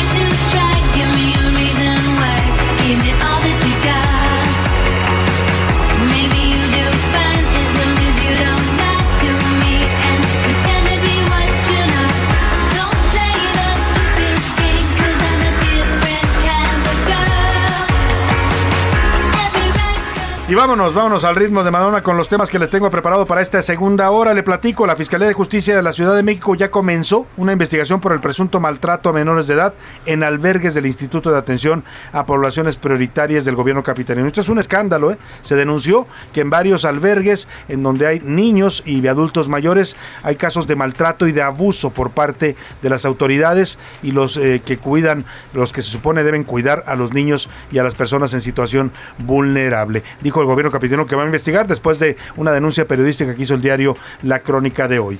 Y bueno, también vamos a platicar de cuatro ex servidores públicos de Nayarit. Oiga, lo que hicieron estos burócratas, fingieron su muerte para cobrar un seguro de vida pero la Fiscalía Estatal ya los cachó en la movida y los detuvo. Le voy a platicar esta historia. Hicieron pasarse como que habían muerto para cobrar el seguro de vida, pero nada, los agarraron. Al menos 500 migrantes permanecen en un campamento de Tapachula, Chiapas. Están pues en un campamento totalmente improvisado, en condiciones infrahumanos, a la intemperie y sin ayuda para sus necesidades básicas. También le voy a platicar que el INE va a discutir en su sesión de Consejo General el día de hoy una medida cautelar en contra del presidente López Obrador al que le piden que se abstenga de promover temas como la revocación de mandato en sus conferencias mañaneras. Le recuerdan al presidente que la ley le prohíbe hacer cualquier tipo de propaganda gubernamental de sus obras y programas sociales durante la veda electoral que comenzó el 4 de febrero y termina hasta el 10 de abril. Primera medida cautelar, como dicen, tarjeta amarilla para el presidente, están preparando en el INE, hoy la discuten y si la aprueban se la harán llegar directamente a Palacio Nacional. Vámonos, si le parece, a las eh, preguntas que hoy le hicimos y a las opiniones que usted amablemente nos manda. Ya están conmigo Priscila Reyes y José Luis Sánchez. Les doy la bienvenida a ambos. ¿Cómo están? Hola, Salvador, ¿cómo estás? Hola, querido Jay, queridos escuchas, un abrazo. Salvador García Soto, Priscila Reyes, ¿cómo están? Bonito martes, martes de frito, pero bonito al final. Martes nubladito, ¿no? Sí, Un poco sí, nubladón. Frescón. Solo nublado, yo no siento el frío, perdóname, siempre digo lo mismo. 18 pero yo no grados, o sea, no está haciendo frío, pero sí sí es está frío. fresco. Porque ayer, por ejemplo, antier estábamos a 22 Sí, grados a 22 esta hora. Estaba bueno para la Son carne 4, asada. grados menos y está un poco nublado, pero la verdad es que el clima está bastante agradable acá Sí. en la capital del país. Y vámonos, si le parece, a las preguntas que formulamos el día de hoy, José Luis Sánchez. Así es, la quinta defensa en menos de dos meses del presidente López Obrador Hugo López Gatel. Todos somos Hugo, que por cierto, ya se creó el hashtag. a ter- en tes- ahorita en este momento está en tercer lugar a nivel nacional. Todos somos Hugo. Oye, con todo respeto al Pero presidente, no es yo, porque- no es yo no soy Yo Hugo, tampoco. ni quiero serlo, ¿eh? Yo tampoco. no Ahora sí que no nos, no nos generalice, presidente, ni nos incluya en su defensa de López Gatel. Zafo, bueno, pues ya saben, los bots trabajando a todo lo que dan y ya está en tercer lugar, todos somos Hugo. Ese fue el primer tema y el segundo. Ayer Donovan Carrillo, de 22 años, hizo historia al ser el primer patinador mexicano en pasar a una final de patinaje artístico. Y bueno, este mérito de quién es. ¿De quién es? ¿Qué dice la gente? ¿Y qué dice el público? Es de él, es de él, su familia y su entrenador. Sin no duda, más, ¿eh? no Nadie más, nadie que los se quiera apoyó. colgar la medalla, No, ¿no? él se Sí, tuvo que bueno. mudar de donde vivía para se irse cambió de. Guadalajara porque no porque cerraron la pista de hielo en Guadalajara. Sí, sí, sí. Que también no te explicas cómo una ciudad del tamaño de Guadalajara no tenga una pista de hielo Que digna. no se cuelguen medallitas que no son. Mejor hagamos un hashtag que diga hashtag todos somos Donovan. Todos Ese somos sí, Donovan, ese señor sí, presidente, señor. haga hashtag buenos, no de estos de para defender a sus pues colaboradores. Exacto. Oigan, por cierto, a ver, lo va- seguramente van a invitar a, a Donovan a Palacio Nacional, pero cuando los abanderaron, el presidente no fue, el presidente no los ¿No se abanderó. ¿eh? presentó? No, fue Pues un es que yo creo que ni siquiera sabe qué son los Juegos de Invierno, No, el presidente, ¿no? Ni le debe interesar mucho. Como Pero él es del trópico, Exacto. Estos deportes Pero invernales le quedan un poco lejanos, ¿no? Van a querer sacar raja política, vas a ver. Si le hubieran Eh, preguntado eh, escala- escalamiento de ceiba o qué sé yo, ¿no? A lo mejor. De, de- toma de pozos, puede Toma ser de también. pozos petroleros, Correnteo de bloqueos carreteros, Bloqueos toma del paseo de la reforma. Toma de pase- esa sí, esa sí les. Béisbol, sí. Béisbol, que le gusta mucho el béisbol, sí, es, un, es un gran fanático del béisbol el presidente López Obrador y un gran conocedor además del deporte. Exactamente. ¿Qué dice el ¿Qué público? dice el público? Pues mira, saludos desde Tabasco. Les escucho todos los días, Venga. su amigo Oscar Morales. Choco, Hablando te mandamos un abrazo. Saludos a los, va. a los chocos A todos tabasqueños. los chocos. Buenas tardes, señor Salvador y equipo. Lo felicito por su gran noticiero. Yo opino, pues que sí, todos deben de ir a la cárcel porque tanto peca el que mata a la vaca como los que agarran la pata. Lo está diciendo Cristina Rivas, En- su servidora. Muchas gracias, Cristina. Y di- dijimos a los chocos de Tabasco, a los chocos y a las chocas, ¿no? Choca, También. chocas y choquitos. Y choquitos Eh, buenas tardes, soy Heriberto, señor presidente. Estamos de acuerdo, acompañen a Gatel para que también respondan por las negligencias Pues sí. que hayan ocurrido. Eh, eh, Eduardo Herrera dice, buen martes, saludos a todos los del excelente equipo. En Salud. referencia a Hugo López Gatel, seguramente le ha de poner Big Papo en los pies al presidente. Ah, sí, es que yo preguntaba qué le hace López Gatel al presidente para que lo defienda tanto, ¿no? Debe ser bueno que le ponga sus, sus eh, ¿cómo se llaman? Sobadas de Big Sus- Papo Pero él dice caricias, en el video él dice caricias. Ah, las caricias boba, son muy necesarias, ¿no? Así que a lo mejor le hace las carillas. Y sí son re buenas, Salvador. Cuando, ¿Las de cuando Gatell? tienes Son no, buenas, sí son buenas. Ah, las- Cuando tienes un catarrito Ah. que te da una frotadita en la espalda con, con En el pecho. mentol. Ah, está rico. Eh, lo de las, lo de las eh, plantas del pie le llaman de otra forma, pero no me puedo acordar cómo dicen. De lo que se cuando te ponen en un menjurje en el planta del pie para aliviarte de aquí. ¿Frescapié? No, no, No, tiene es la- nombre. Pero ahora me acuerdo. En plastos o algo así le dicen, ¿no? Ah, ¿sí? Algo así. No, no, esa no la conozco. Ahorita nos cuentas. Buenas tardes, Salvador, y a tu gran equipo. Soy Alejandro Amezcua de Ciudad de México. Mi opinión es que no considero que sea culpable el señor Gatel, ya que eh, los destinó de un pueblo o del mundo, ya es- los destinos ya están trazados por la naturaleza. Ahí está su opinión. Ahí Muchas está la opinión. Salvador Priscila, buenas tardes. Eh, saludos desde Monterrey, Guillermo Villarreal. La única razón posible por la cual el presidente defiende a Gatel es que lo chantajee, ya que conoce su verdadero estado de salud, tanto psíquico como Ah, mire. físico. Híjole, esto ya se pone más, más denso. Más tétrico más incluso. Muy de novela telenovela, sí. De novela de Luis Espota, ¿no? Uy, Sí. Buenas tardes a todo el equipo de la UNA sobre la pregunta de todo el gabinete de salud y el presidente son responsables y deben de ser investigados y castigados. Esto lo están diciendo, no nos dice quién, pero bueno, y que Bueno. vive el Cruz Azul, pone, pues que vive el Cruz que viva Azul. el Cruz Azul. Que ahí va, ¿eh? Ya, ya llegó al liderato también. Por acá ponen, eh, buenas tardes, Pris, no pone quién firma, pero es lamentable que gente mediocre de los medios y otros quieran culpar a Gatel por los muertos. Si hay culpable de los muertos es en México, es China. Ah, caray. Bueno, bueno, entonces culpemos a China. es, es su Denunciamos a China. es su opinión. Buenas tardes, saludos desde Guadalajara. Oiga, y no somos los medios, ¿eh? Eh, Estas son denuncias penales presentadas por familias mexicanas. Ahí están los expedientes. Hay averiguaciones eh, públicas, averiguaciones judiciales abiertas por denuncias de mexicanos. Y que fueron ratificadas el 20 de enero. Así es. que tal sea, cual es. ¿eh? Con nombre y apellido, ¿eh? no, no es un invento de los medios. Nos manda saludos Laura Rodríguez, muchas gracias. Saludos a todos. Por acá Germán, espero que el próximo gobierno de México, deseo que no sea a continuación de este, persiga como el actual y encarcele a todos los responsables por Mm. negligentes e ineptos en el manejo de la pandemia. Pues eso depende también del voto de los mexicanos en 2024, ¿no? Eso lo deciden al final los electores. Aunque sería un sueño guajiro y de Donovan, todo es por el esfuerzo propio de su sí. entrenador y familiares. Sí, yo creo señor. que yo creo cuando este niño empezó a patinar que tenía como 13 años, le han de haber dicho, ¿cómo quiere ser patinador artístico en un país como México donde ni siquiera hay hielo, ¿no? O sea, donde el patinaje pues sí es una actividad recreativa, pero no hay como tal una infraestructura para un deporte. Pero como dice Y él, que también es eh, en el interior de la República todavía con estas costumbres que tenemos eh, un poco, las diré, homófobas. Sí. Es como burlarte para el que quiere bailar, para el que quiere estudiar que- ballet, para sí, el que sí, quiere sí. hacer este patinaje artístico, todavía, etcétera, ¿no? todavía no, es, no mucha- es muy bien visto por algunos sectores de la sociedad, ¿no? es mucha burla. Bueno, por acá, conejillos, jajaja, investiguen las muertes súbitas de personas que se aplicaron la vacuna contra el COVID. Hay muchos casos. Por acá nos están poniendo Pero que conejillos, ¿de qué se refiere? los A lo de la patria, lo de la vacuna patria. Ah, Los ya. La vacuna patria, de que India por lo de conejillos de India. Ok, a ver. Pues sería sí. lo mismo, como dice usted, ¿no? Si La vacuna patria va a ser igual que las otras, ¿no? Si, si las otras cree usted que causaron la muerte a mexicanos, pues esto también podría Y causarlas. Y recordemos que cuando iniciaron las pruebas de la vacuna Pfizer hace dos años, cerca de dos años, sí hubo cerca de 350 personas muertas por estos trombos que se le formaban. No que era es un la Pfizer, era la mínimo- que es AstraZeneca. Era AstraZeneca, que era un mínimo, un mínimo, Sí, un de, mínimo de la porcentaje. persona, exactamente. Así es. Por sus méritos propios, Donovan, lo dice Antonio Ayón desde Zapopan, Jalisco. Mandamos saludos a Zapopan, Jalisco. Rosario Fernández de Lara. Queridos Pris y José Luis, buenas tardes. Hello. Equipazo de la una, AMLO y Gatel. Hasta Alcocer son responsables del mal manejo de la pandemia. Gracias, queridísima señora. Le mandamos saludos, saludos hasta Oaxaca, nos dicen Carlos Sánchez de Tehuantepec. Muchos Le saludos. mandamos muchos saludos y tenemos muchos mensajes más que leeremos a continuación. Que- pero en Twitter, ¿qué dice la comunidad Sí. Twitter? Hablando de? Twitter, también están retuiteando mucho la imagen de cuando el presidente López Obrador dice, pues nos vamos todos a la cárcel. La cara que hace el señor Alcocer así como de... ¿Y yo, ¿y yo por qué? ¿Y yo por qué? Ahora sí que aplicó Si la, yo no voy a ningún aplicó la lado. foxiña y yo por Sí, qué. Aplicó la foxilla, se le ve la cara cuando empieza a decir, Nos vamos, presidente, Nos ¿no? vamos. Bueno. No lo sé, Rick, pero bueno. Eh, a ese García Soto, síganos, por cierto, estamos subiendo todas las investigaciones, todo lo que se publica, no solamente en radio, sino también en televisión, en arroba ese García Soto y soy Salvador García Soto en Instagram, ahí síganos. Por cierto, las dos encuestas son rotundas, ¿eh? Sobre el tema de Donovan Carrillo, el 98.3% dice mérito de Donovan, no hay más, Nadie no hay más. de más, 1% dice que es del gobierno y el otro por ciento dice que de todo México, así que solamente Sin el duda. 98% para Donovan. Y sobre el tema de López Obrador y Hugo López Gatel, el 83% dice todos son responsables, tanto Andrés Manuel como López Gatel, como todo el gabinete de salud, mientras el 4% dice no, solo López Gatel y 1% dice son politiquerías. Pues ahí está la opinión de nuestro público tuitero y vámonos rápidamente al cotorreo informativo en este martes. Ya llegó la hora. ¿La hora de qué? La hora del cotorreo informativo. José Luis Sánchez, ¿qué nos traes? Oigan, yo retomando un poco el tema de Donovan, yo hoy más que, eh, más que ser un cotorreo, quiero hacer un llamado porque hay mucho talento en nuestro país, hay mucho talento que no se está apoyando.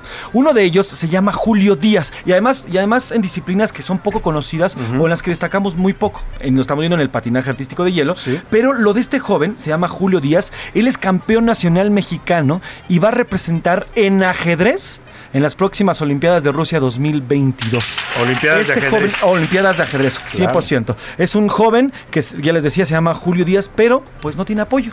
No tiene lana, necesita una lana. Y está pidiendo está apoyo de la pidiendo apoyo, está pidiendo apoyo. Pues vamos a subir su mensaje en redes sociales, ¿no? Vamos a subir, ese exactamente, para es- que apoye usted al talento de este joven que quiere ir o va a ir a las Olimpiadas a representarnos de ajedrez. Exactamente. Y merece todo el apoyo. Ahora, este joven no solamente está pidiendo lana de a gratis, o bueno, no solamente para este apoyo, sino además él, si ustedes y o nosotros podemos apoyar, él brinda una clase, te enseña los primeros pasos Del ajedrez. del ajedrez para que te metas directamente en este arte que es el ajedrez. ¿Quién, y quién sabe, a lo mejor tenemos ahí otro campeón. Exactamente. Y bueno, a través de la, de la página sponsor.gg diagonal Julio Díaz, sponsor.gg diagonal Julio, Julio Díaz. Ahí está toda la información de este joven, de este joven que está que va a participar en este y ahí mismo de puedes apoyarlo con lo que tú Ahí puedas tú si quieras, ¿no? lo que tú puedas tiene tiendas también, puedes comprar un ajedrez, puedes comprar lo que quieras. Les digo, no es nada No más es nada donarle dinero. dinero. sino puedes comprarle un ajedrez o tomarle una clase para que de esa manera lo apoyes. Compartimos en este momento Así la- es. el mensaje y las redes de este jovencito Julio. Julio Díaz. Díaz, Julio Díaz. ajedrecista mexicano que va a representarnos a las Olimpiadas de ajedrez en Rusia. Así es. Muchas gracias, José Luis. ¿Tú qué nos tienes, Priscila? Una historia muy linda, vamos a escuchar. Ya que estamos hablando de ¿Otra bodas. boda? ¿Otra boda? Otra boda, se está Salvador. casando todo el mundo. Todo el mundo, o sea, ya que, bueno, ya iba a decir, ¿Y ya José que Luis- se casa José Luis Sánchez para con cuándo? alguien de No, pues no. 35, qué cosa, ¿no? Oye, hace rato estábamos diciendo que el, el futuro esposo del Baster tiene la edad de José. Luis. ¿Ya ven? Señora, Oye, Te iría muy bien, te iría muy Decía alguien por ahí en las redes sociales, otro sobre el, el próximo esposo del Baster, otro que va a poder va a poder decir la millonaria de mi esposa, ¿no? Como José. Ramón Así es, Beltrán. así es, así es. No, la millonaria es mi esposa. Como José Ramón López Beltrán. Bueno, pues esta, esta boda es una cosa muy rara. A ver, hay un código de amigos que siempre dicen que no te debes de meter, evidentemente, con la novia del amigo, ni con la ex del amigo. No, pero, no debes de rayar cuadernos No. ajenos. Él dice, Pero- ni la que es, ni la que fue, ni la que será. Ah, Sí. Pero no hay un código para las viudas. Ah. Y aquí, y les, les voy a contar la historia porque una señora de 90 años, eh, era un matrimonio, Vince y Aileen, se muere el esposo después de 71 años de casado y como última voluntad, Vince le escribe a la esposa que se case con su mejor amigo. Así de plano la dejó. Así de buena Encargada. onda el amigo, oye, y entonces muere y pues sí, resulta que esta señora que ¿Y ella primero no cumplió quería la voluntad? Cumplió la a regañadientes, pero le- ahora yo ya creo es que le gustaba el, Ahora amigo, ¿no? Pues sí, claro. Sí, Sí, si no, no, si, no, no, cosa. si no hubiera dicho me caso, mames. Pero yo creo que Mangos. hubiera aplicado la del Bester y mejor se hubiera conseguido el de 35. mejor, pues si te vas a casar Te con cura alguien. las enfermedades, las reumas, la espalda, Mira, si vas, a dar, baja. o sea, si vas a dar el mal paso a esa edad, pues dalo bien, Pues le da dalo voto, pues más sí. jovencito que Nada, te, tonto, que te bueno. reanime. Ahí Bueno, ahí está. está. Muchas gracias, Priscila. Gracias, José Luis. Vámonos a otros temas importantes. A la una, con Salvador García Soto. Dos de la tarde con 16 minutos y ya le adelantábamos, ya le adelantábamos que se dieron a conocer ya las nominaciones del Oscar a, pues, eh, a las distintas categorías que premia la Academia de Ciencias y Artes Cinematográficas de Hollywood. Y para comentar este tema, aquí está con nosotros Priscila Reyes, pero hemos invitado a un experto también en este tema, a Gonzalo Lira. Él es experto y crítico de cine, colaborador también aquí en distintos espacios del Heraldo Radio y el Heraldo Televisión. Querido Gonzalo, qué gusto saludarte, muy buenas tardes. Muy buenas tardes, Salvador. Hola, Priscila, qué gusto. Hola, Gonzalo. con ustedes. ¿Cómo viste, como tu primera impresión sobre estas nominaciones, Gonzalo? Pues creo que están bastante eh, repartidas y creo que responden a una tendencia que ya venía eh, desde hace tiempo viéndose en estas entregas y que es un tema que tiene que ver con la diversidad. Desde aquel escándalo del Oscar So White que, que se acusó a la academia de no nominar, eh, pues de no tener nominados diversos y diversas, pues bueno, ahora sí eh, vemos a Denzel Washington junto con Will Smith, dos nominados afroamericanos a mejor actor. Eh, vemos mucha presencia latina, por ejemplo, con West Side Story, Amor sin Barreras de Steven Spielberg, y vemos dos mexicanos. eh, Guillermo del Toro está como productor de su propia película y Carlos López Estrada, que es hijo de esta productora Carla Estrada, eh, él está nominado en la categoría de mejor película animada por Raya y El último dragón. Ujú. Oye, pues Así que vamos a estar bien representados, ¿no? En esta, en esta ceremonia. Sí, digo, creo que hay pocas probabilidades de que estos dos mexicanos se lleven algo. Sin embargo, también hay sorpresas. Ya había habido una tendencia eh, creciente por ponerle atención al cine asiático y desde lo que pasó con Parásitos, eh, esta vez vemos Drive My Car, algo así como Maneja mi auto, eh, con varias nominaciones, una película japonesa que estuvo en el Festival de Cannes y que ha gustado mucho a la crítica, aunque bueno, todavía falta que llegue aquí a México para poderla ver. Oye, Gonzalo, nos quedamos afuera de película internacional. Eso sí dolió un poco, ¿no? Sí, dolió un poco, pero si te soy sincero, Priscila, ya ya se veía venir que esa nominación estaba complicándose un poco para Tatiana Hueso y precisamente Drive My Car eh, creo que fue la que terminó de, de, de sacar la, la nominación, eh, pues de quitarle la nominación a, a Noche de Fuego de Tatiana Hueso, pero bueno, o sea, se está cumpliendo casi un año de que se presentó la película en Cannes y no ha parado de recoger eh, galardones, o sea que se, se va bien. Le, le va bien. Ahora decías tú, Guillermo del Toro, no le ves muchas posibilidades en esta ocasión, aunque es importante sin duda la nominación. Eh, ¿Te gustó esta nueva película, Gonzalo? ¿Cómo la estás viendo?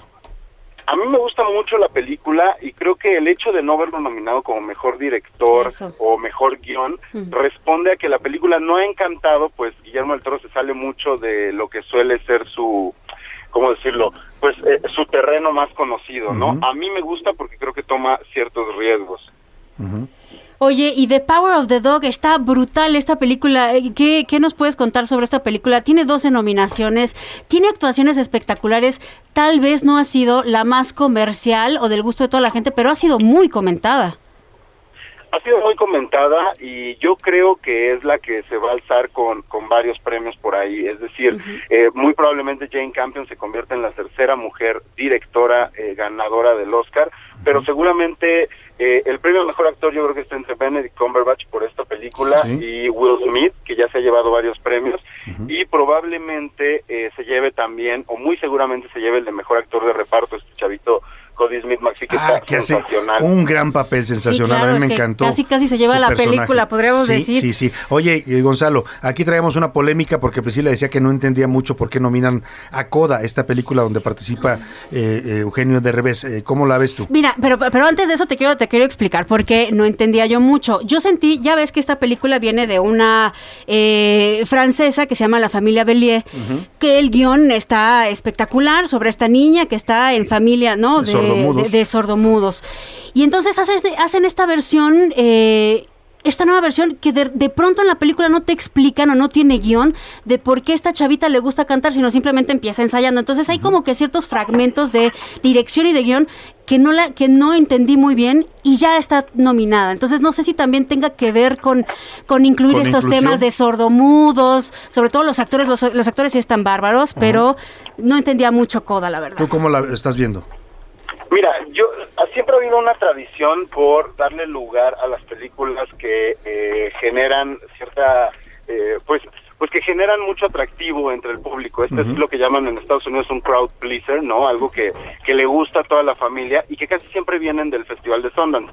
Recordemos que en Sundance Coda se llevó eh, el premio a mejor reparto, entre los cuales está Estaba Eugenio. el propio Eugenio Derbez y, y ya venía venía generando bastante bastante ruido esta película rumbo a las premiaciones porque creo que responde a eso y sí también creo que tiene que ver un tema eh, de inclusión Eh, recordemos por ejemplo en Eternas esta película de Marvel también hubo por ahí un personaje eh, sordomudo entonces eh, la academia está tirando para todos lados creo que es, es una digna competidora pero eh, no le veo muchas probabilidades, quizá una una una premio en, en el tema de guion, pero no creo que se lleve mucho más, yo creo que es más bien la palmadita en la espalda para, para esta película. Ahora, Gonzalo, en esta, esta nueva modalidad que pues, se genera con la pandemia, esta competencia entre las plataformas de streaming y el cine tradicional, eh, ¿cómo lo ves en, esta, en estas nominaciones y sobre todo en lo que puedan ser las películas ganadoras?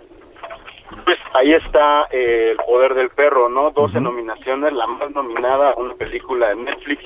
Por primera vez vemos a Apple TV eh, con varias nominaciones, eh, creo que son seis por la tragedia de Macbeth, entre ellas Mejor Actor con Denzel Washington. Así que eso ya es...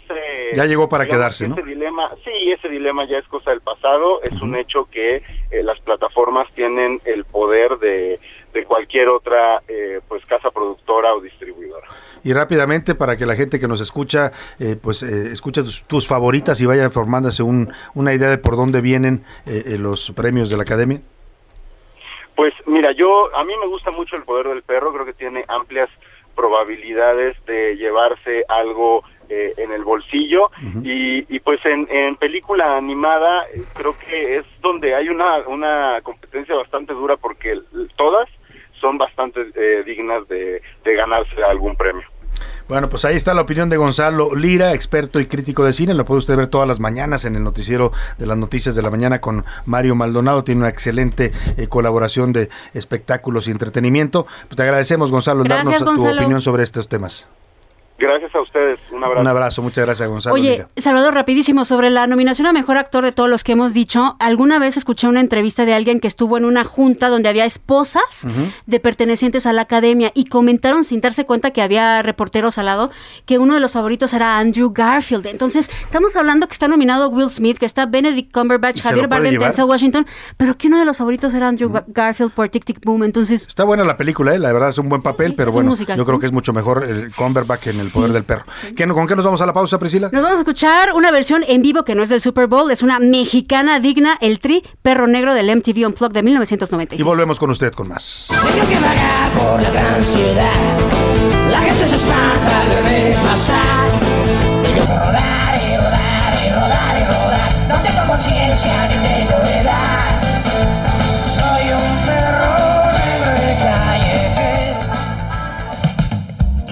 Escuchando A la Una con Salvador García Soto. Regresamos. Heraldo Radio.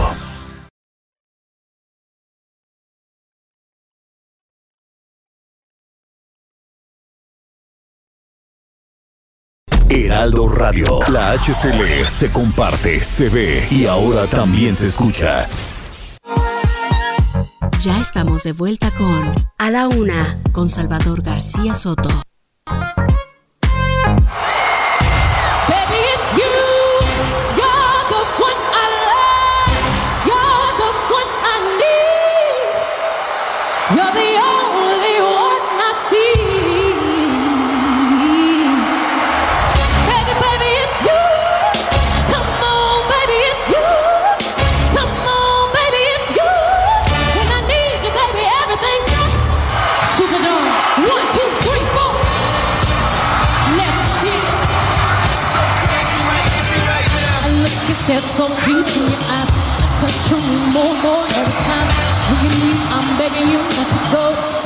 Una, dos de la tarde, perdóneme, con 30 minutos. La voz y el ritmo son inconfundibles. Es la señora Beyoncé cantando Crazy in Love. Ahora vamos a escuchar también All the Single Ladies. Es parte del espectáculo que dio en el Super Bowl 47 en 2013 desde Nueva Orleans. Escuchemos a Beyoncé.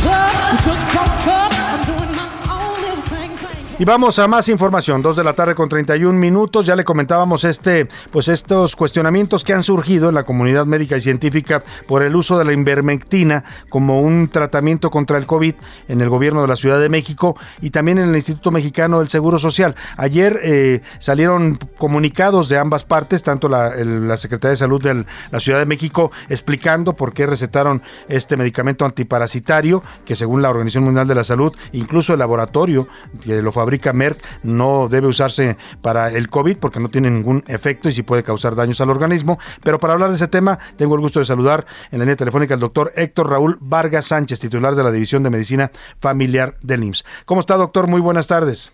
Buenas tardes, Salvador, aquí a sus órdenes. ¿Cuál es la postura del, del instituto? Ayer veíamos este comunicado en el que ustedes prácticamente suscriben lo que dice la Secretaría de Salud de la Ciudad de México. ¿Por qué se aceptó usar la invermectina como un tratamiento experimental cuando pues no había evidencias científicas de su eh, beneficio en el, en el combate al COVID?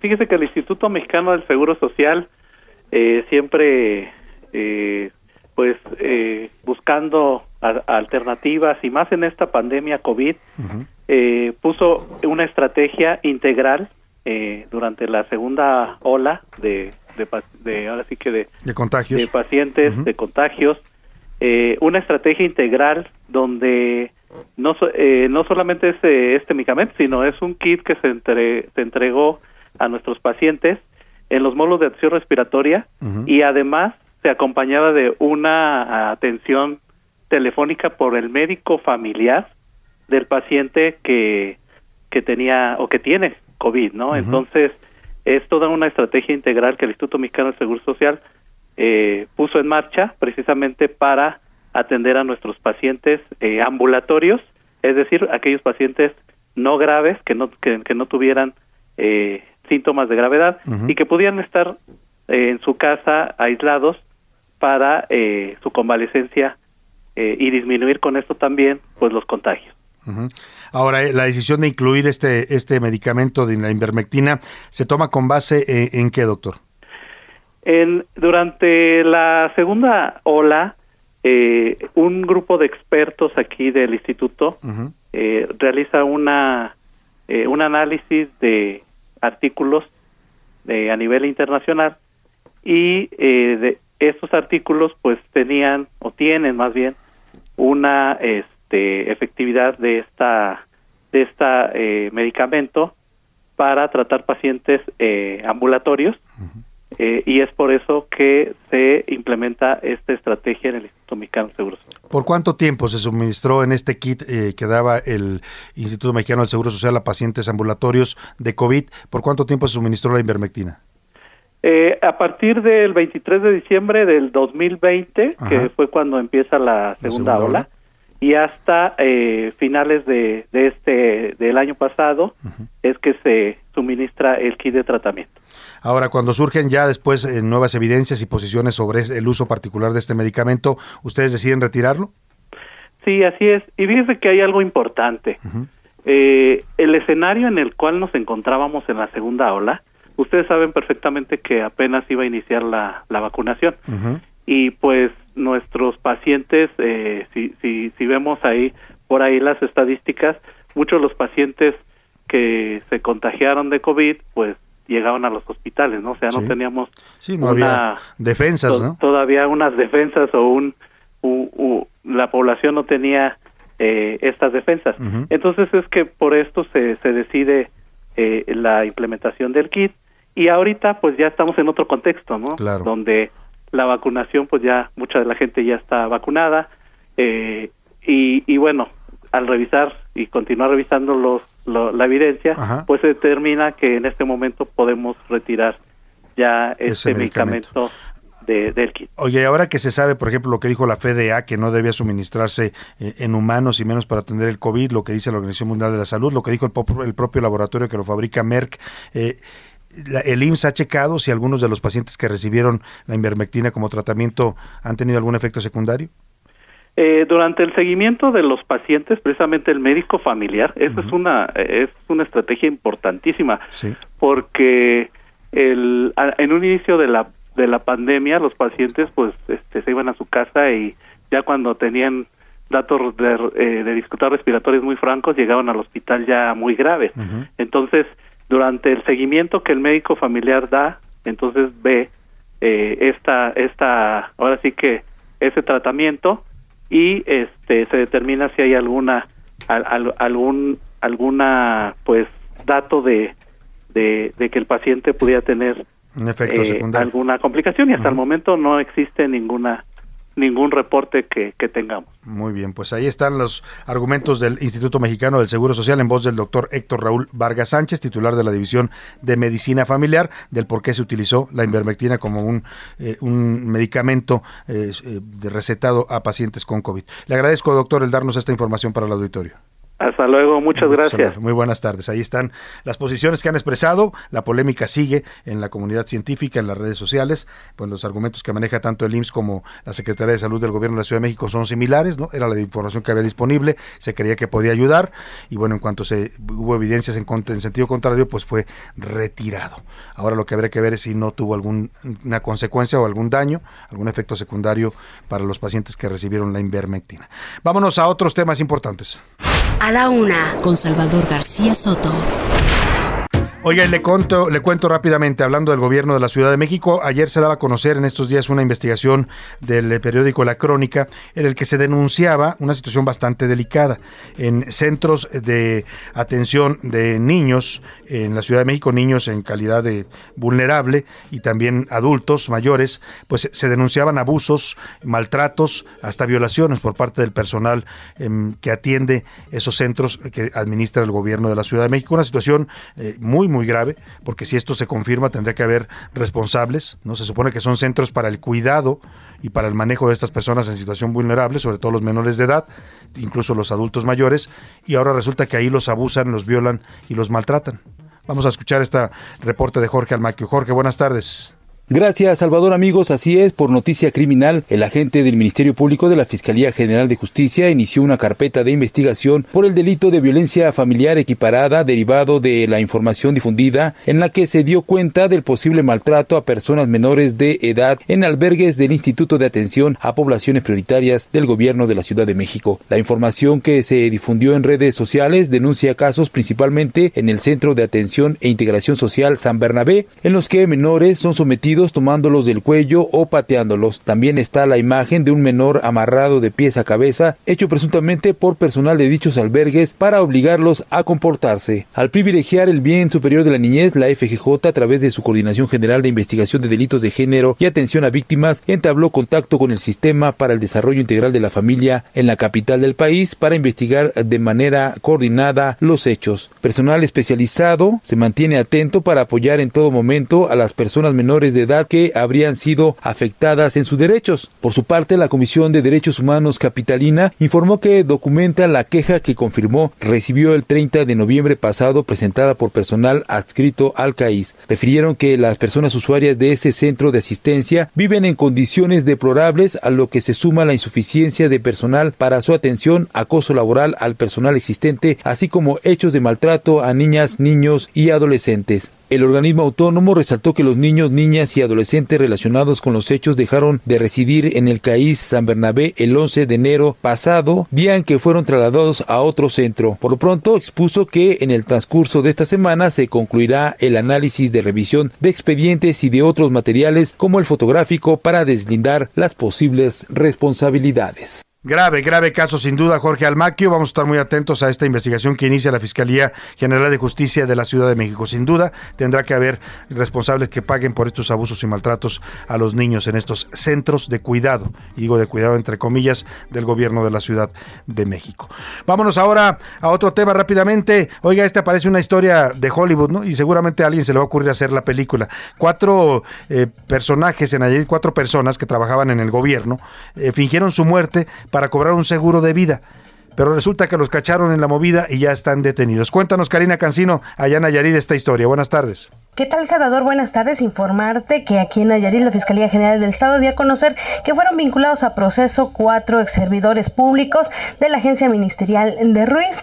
Esto porque falsificaron un seguimiento ministerial respecto a la defunción de una persona que pretendía hacerse pasar por muerto y que con ello cobrase su familia un dinero que luego también se repartiría entre varios servidores públicos. Está involucrada la gente del Ministerio Público público, así como el auxiliar, un comandante, un perito criminal y otras personas que en lo próximo, dijeron ayer en la audiencia, serán también llamadas a cuentas ante las autoridades. Hasta el momento se desconoce el monto de este seguro, pero lo que se sabe es que la Fiscalía General de Nayarit está participando, pues, esta información en la que estuvieron involucrados agentes y servidores públicos de esta dependencia. Esta es la información, soy Karina Cancines de Nayarit, para la una con Salvador García Soto.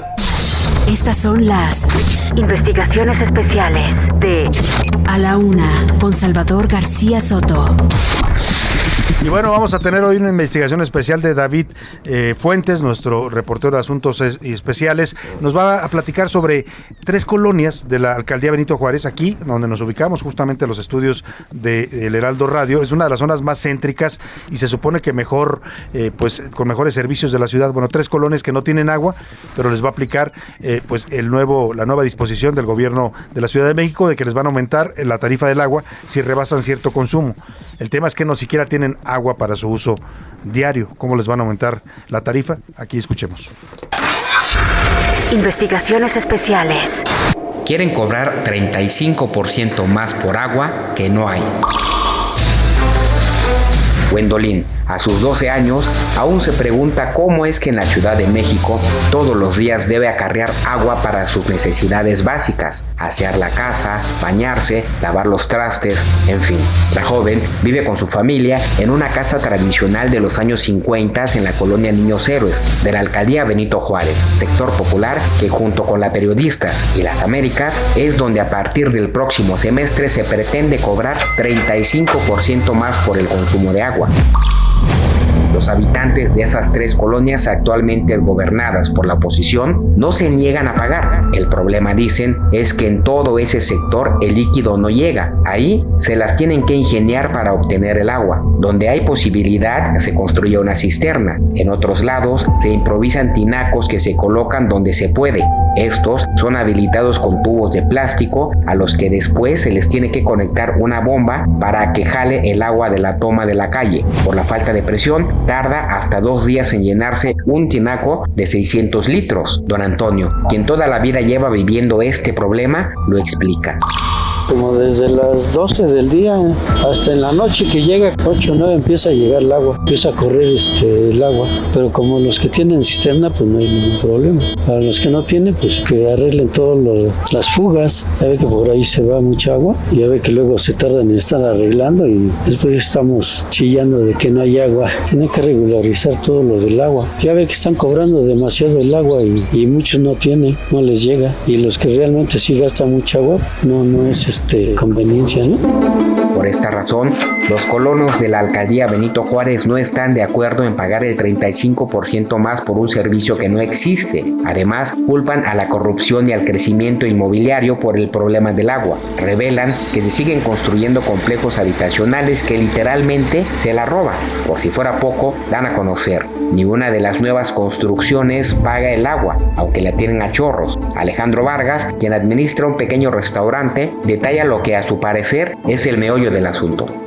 Quieren subir el costo, ok, a lo mejor puede ser una opción viable, pero hay muchos edificios nuevos y hay edificios que ya llevan más de tres años. Yo viví en un edificio durante dos años donde no llegaba el recibo del agua. Si tomamos en cuenta que más o menos por año encuentras cinco o seis edificios nuevos en cada alcaldía o en cada zona y todos tienen servicio de agua, pero no la cobras, entonces, como por qué vas a cobrar a las personas que ya lo tienen más cuando hay personas o bueno, hay edificios nuevos o constructoras nuevas que no tienen ningún gasto o ningún, no están pagando este servicio. En la zona, las escuelas, los mercados, las plazas públicas, cafeterías, comedores y hasta hospitales también padecen de la escasez del agua. No se niegan a pagar, pero advierten que para eso la deben tener en su grifo y no verse obligados a contratar pipas, las cuales aseguran hacen su negocio al ofrecer este servicio hasta en dos mil pesos semanalmente. Para A la Una, con Salvador García Soto, informó David Fuentes. Excelentísimo pícaro. Oscar Mota, ¿cómo estás? Muy buena tarde. Querido Salvador García Soto, ¿cómo estás? Un gran abrazo, amigos de la URA. Hoy un gran día para ganar tremendo, elegante, verdaderamente lo que hizo Donovan Carrillo. Vamos a escuchar las palabras precisamente de Donovan minutos después de terminar su presentación, entrevista que realizó el vicepresidente del Comité Olímpico Mexicano, Daniel Aceves. Esto dijo Donovan Carrillo. Hola amigos de México, espero que estén muy bien. Estoy muy contento, acabo de terminar mi presentación del programa corto y no puedo estar más orgulloso del trabajo que, que tenemos y que se logró en esta competencia. Muy motivado también para el programa largo y pues más que nada recordarles que los sueños se hacen realidad cuando trabajas duro por ellos y estás dispuesto a hacer todo lo que sea necesario para alcanzarlos. Les mando saludos, un fuerte abrazo y les agradezco por seguirme durante esta competencia. Ahí está mi querido Salvador, amigos, Donovan Carrillo. Ya quedó instalado en la posición número 19 con 79.69 unidades, el mejor patinador mexicano ya de la historia, el primero que va a calificar y que va a disputar una final, pero además de todo, el mejor patinador latinoamericano, querido Salvador, ningún latinoamericano tiene esa posición que tiene Donovan. Oye, Oscar Mota, sin duda, todo el mérito, el reconocimiento a este joven mexicano que está haciendo historia, que está cumpliendo un sueño, como él mismo lo dijo, y que nos demuestra a los mexicanos que se vale soñar y se puede soñar cuando hay trabajo, constancia y esfuerzo. Pero hay que mencionar también a su entrenador, que es la otra parte de este gran mérito, el señor Gregorio Núñez. ¿Qué nos dices de él? Es correcto, Gregorio Núñez, un entrenador que eh, llega, bueno, llega Donovan, él nace en Zapopan, Donovan Carrillo, se va, conoce a Gregorio Núñez, ellos entrenan en León desde los seis años que eh, tiene en este caso Donovan, y lo importante de, de Gregorio, mi querido Salvador, es que él no le cobró las primeras clases de durante varios años, precisamente porque Donovan no tenía esos recursos, posteriormente, bueno, fueron llegando ya un poquito con, con apoyos y demás, pero al inicio le dice Gregorio, ¿sabes qué? Yo no te cobro, vamos a empezar a entrenar y con esto pues se da eh, creando esta gran leyenda que ya está haciendo este muchacho. Felicidades, hay que buscar también a Gregorio Núñez, que es la otra parte de la fórmula 50-50, el mérito de Donovan Carrillo y su expresión artística en el patinaje y por supuesto también del entrenador que es Gregorio Núñez. Muchas gracias, Oscar Mota. Esta mañana. Hasta mañana, buena tarde. Vámonos a otro tema importante. A la una, con Salvador García Soto. Oiga, ya le contaba de las declaraciones del subsecretario Hugo López Gatel, en las que ha reiterado, hoy reitera lo que dijo la semana pasada, que ya bajó, que ya está bajando esta cuarta ola, que ya pasó prácticamente la cuarta ola de la pandemia, bueno, además de todas las polémicas en las que está envuelto el subsecretario. Pero hablar, para hablar cuál es la situación de esta pandemia en este momento y si podemos ya relajarnos con las medidas, porque ya está bajando, dice el subsecretario de Salud encargado de la pandemia, saludo con gusto a la doctora Susana López Charretón. Ella es especialista en virología del Instituto de Biotécnica de perdóname, biotecnología de la UNAM. ¿Cómo está, doctora? Qué gusto saludarla. Buenas tardes. Hola, ¿qué tal? Buenas tardes. Doctora, estamos ya ante la, eh, pues digamos, el ocaso de esta cuarta ola. ¿Está de- descendiendo la ola, como afirma el encargado nacional de la pandemia?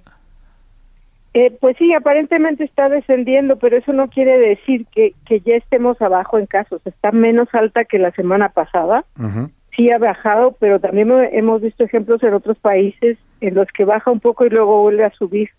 Entonces, pues no, no es el momento de, de, de relajar medidas, ¿no? O sea, hay que celebrar que está bajando, pero no, todavía no acabamos con eso. Y ese tipo de mensajes desde el gobierno, pues no suelen ser a veces muy, muy eh, oportunos, ¿no? Ni, ni convenientes.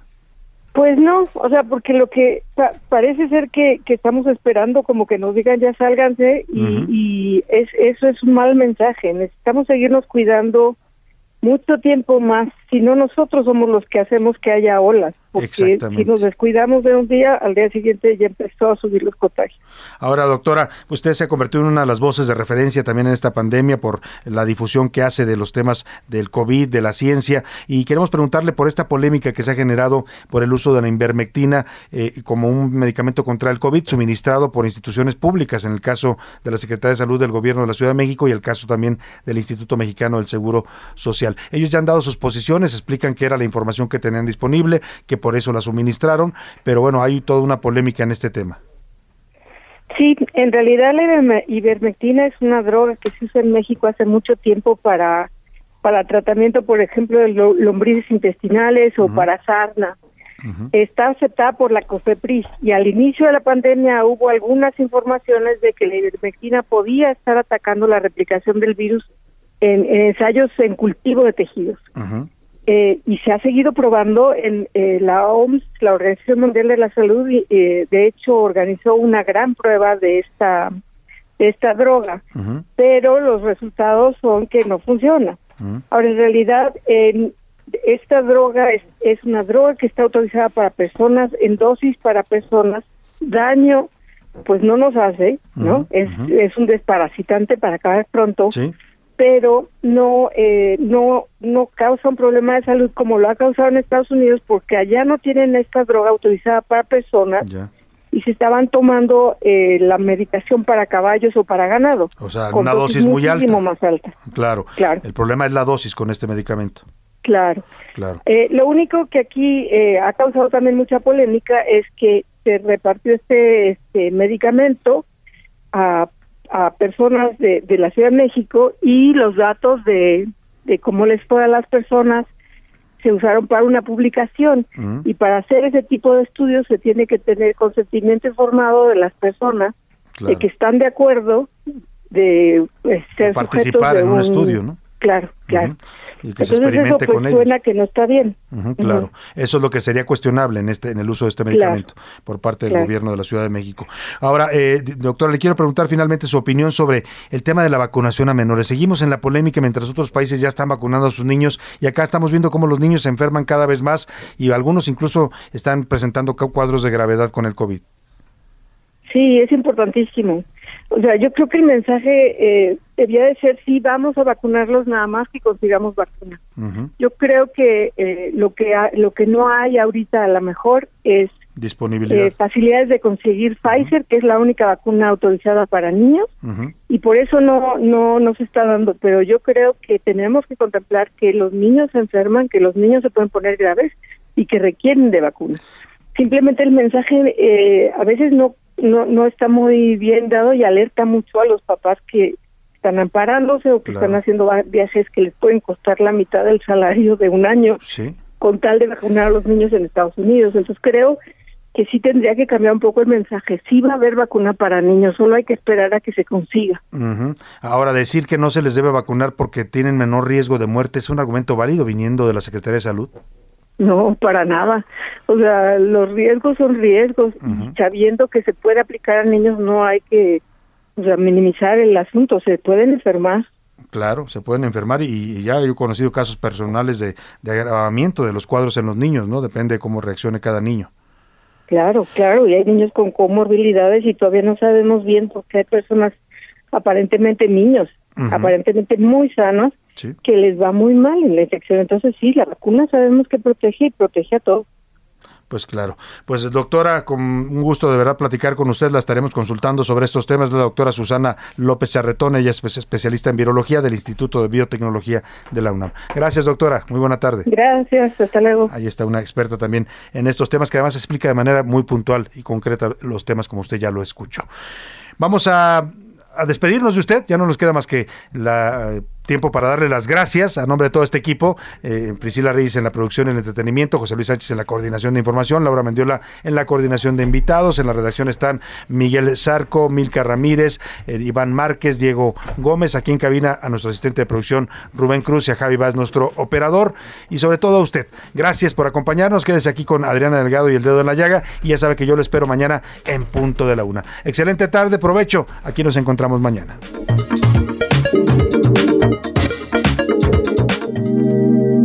Termina A la Una con Salvador García Soto. Un encuentro del diario que piensa joven con el análisis y la crítica. A la Una con Salvador García Soto. De lunes a viernes de 1 a 3 de la tarde. Heraldo Radio.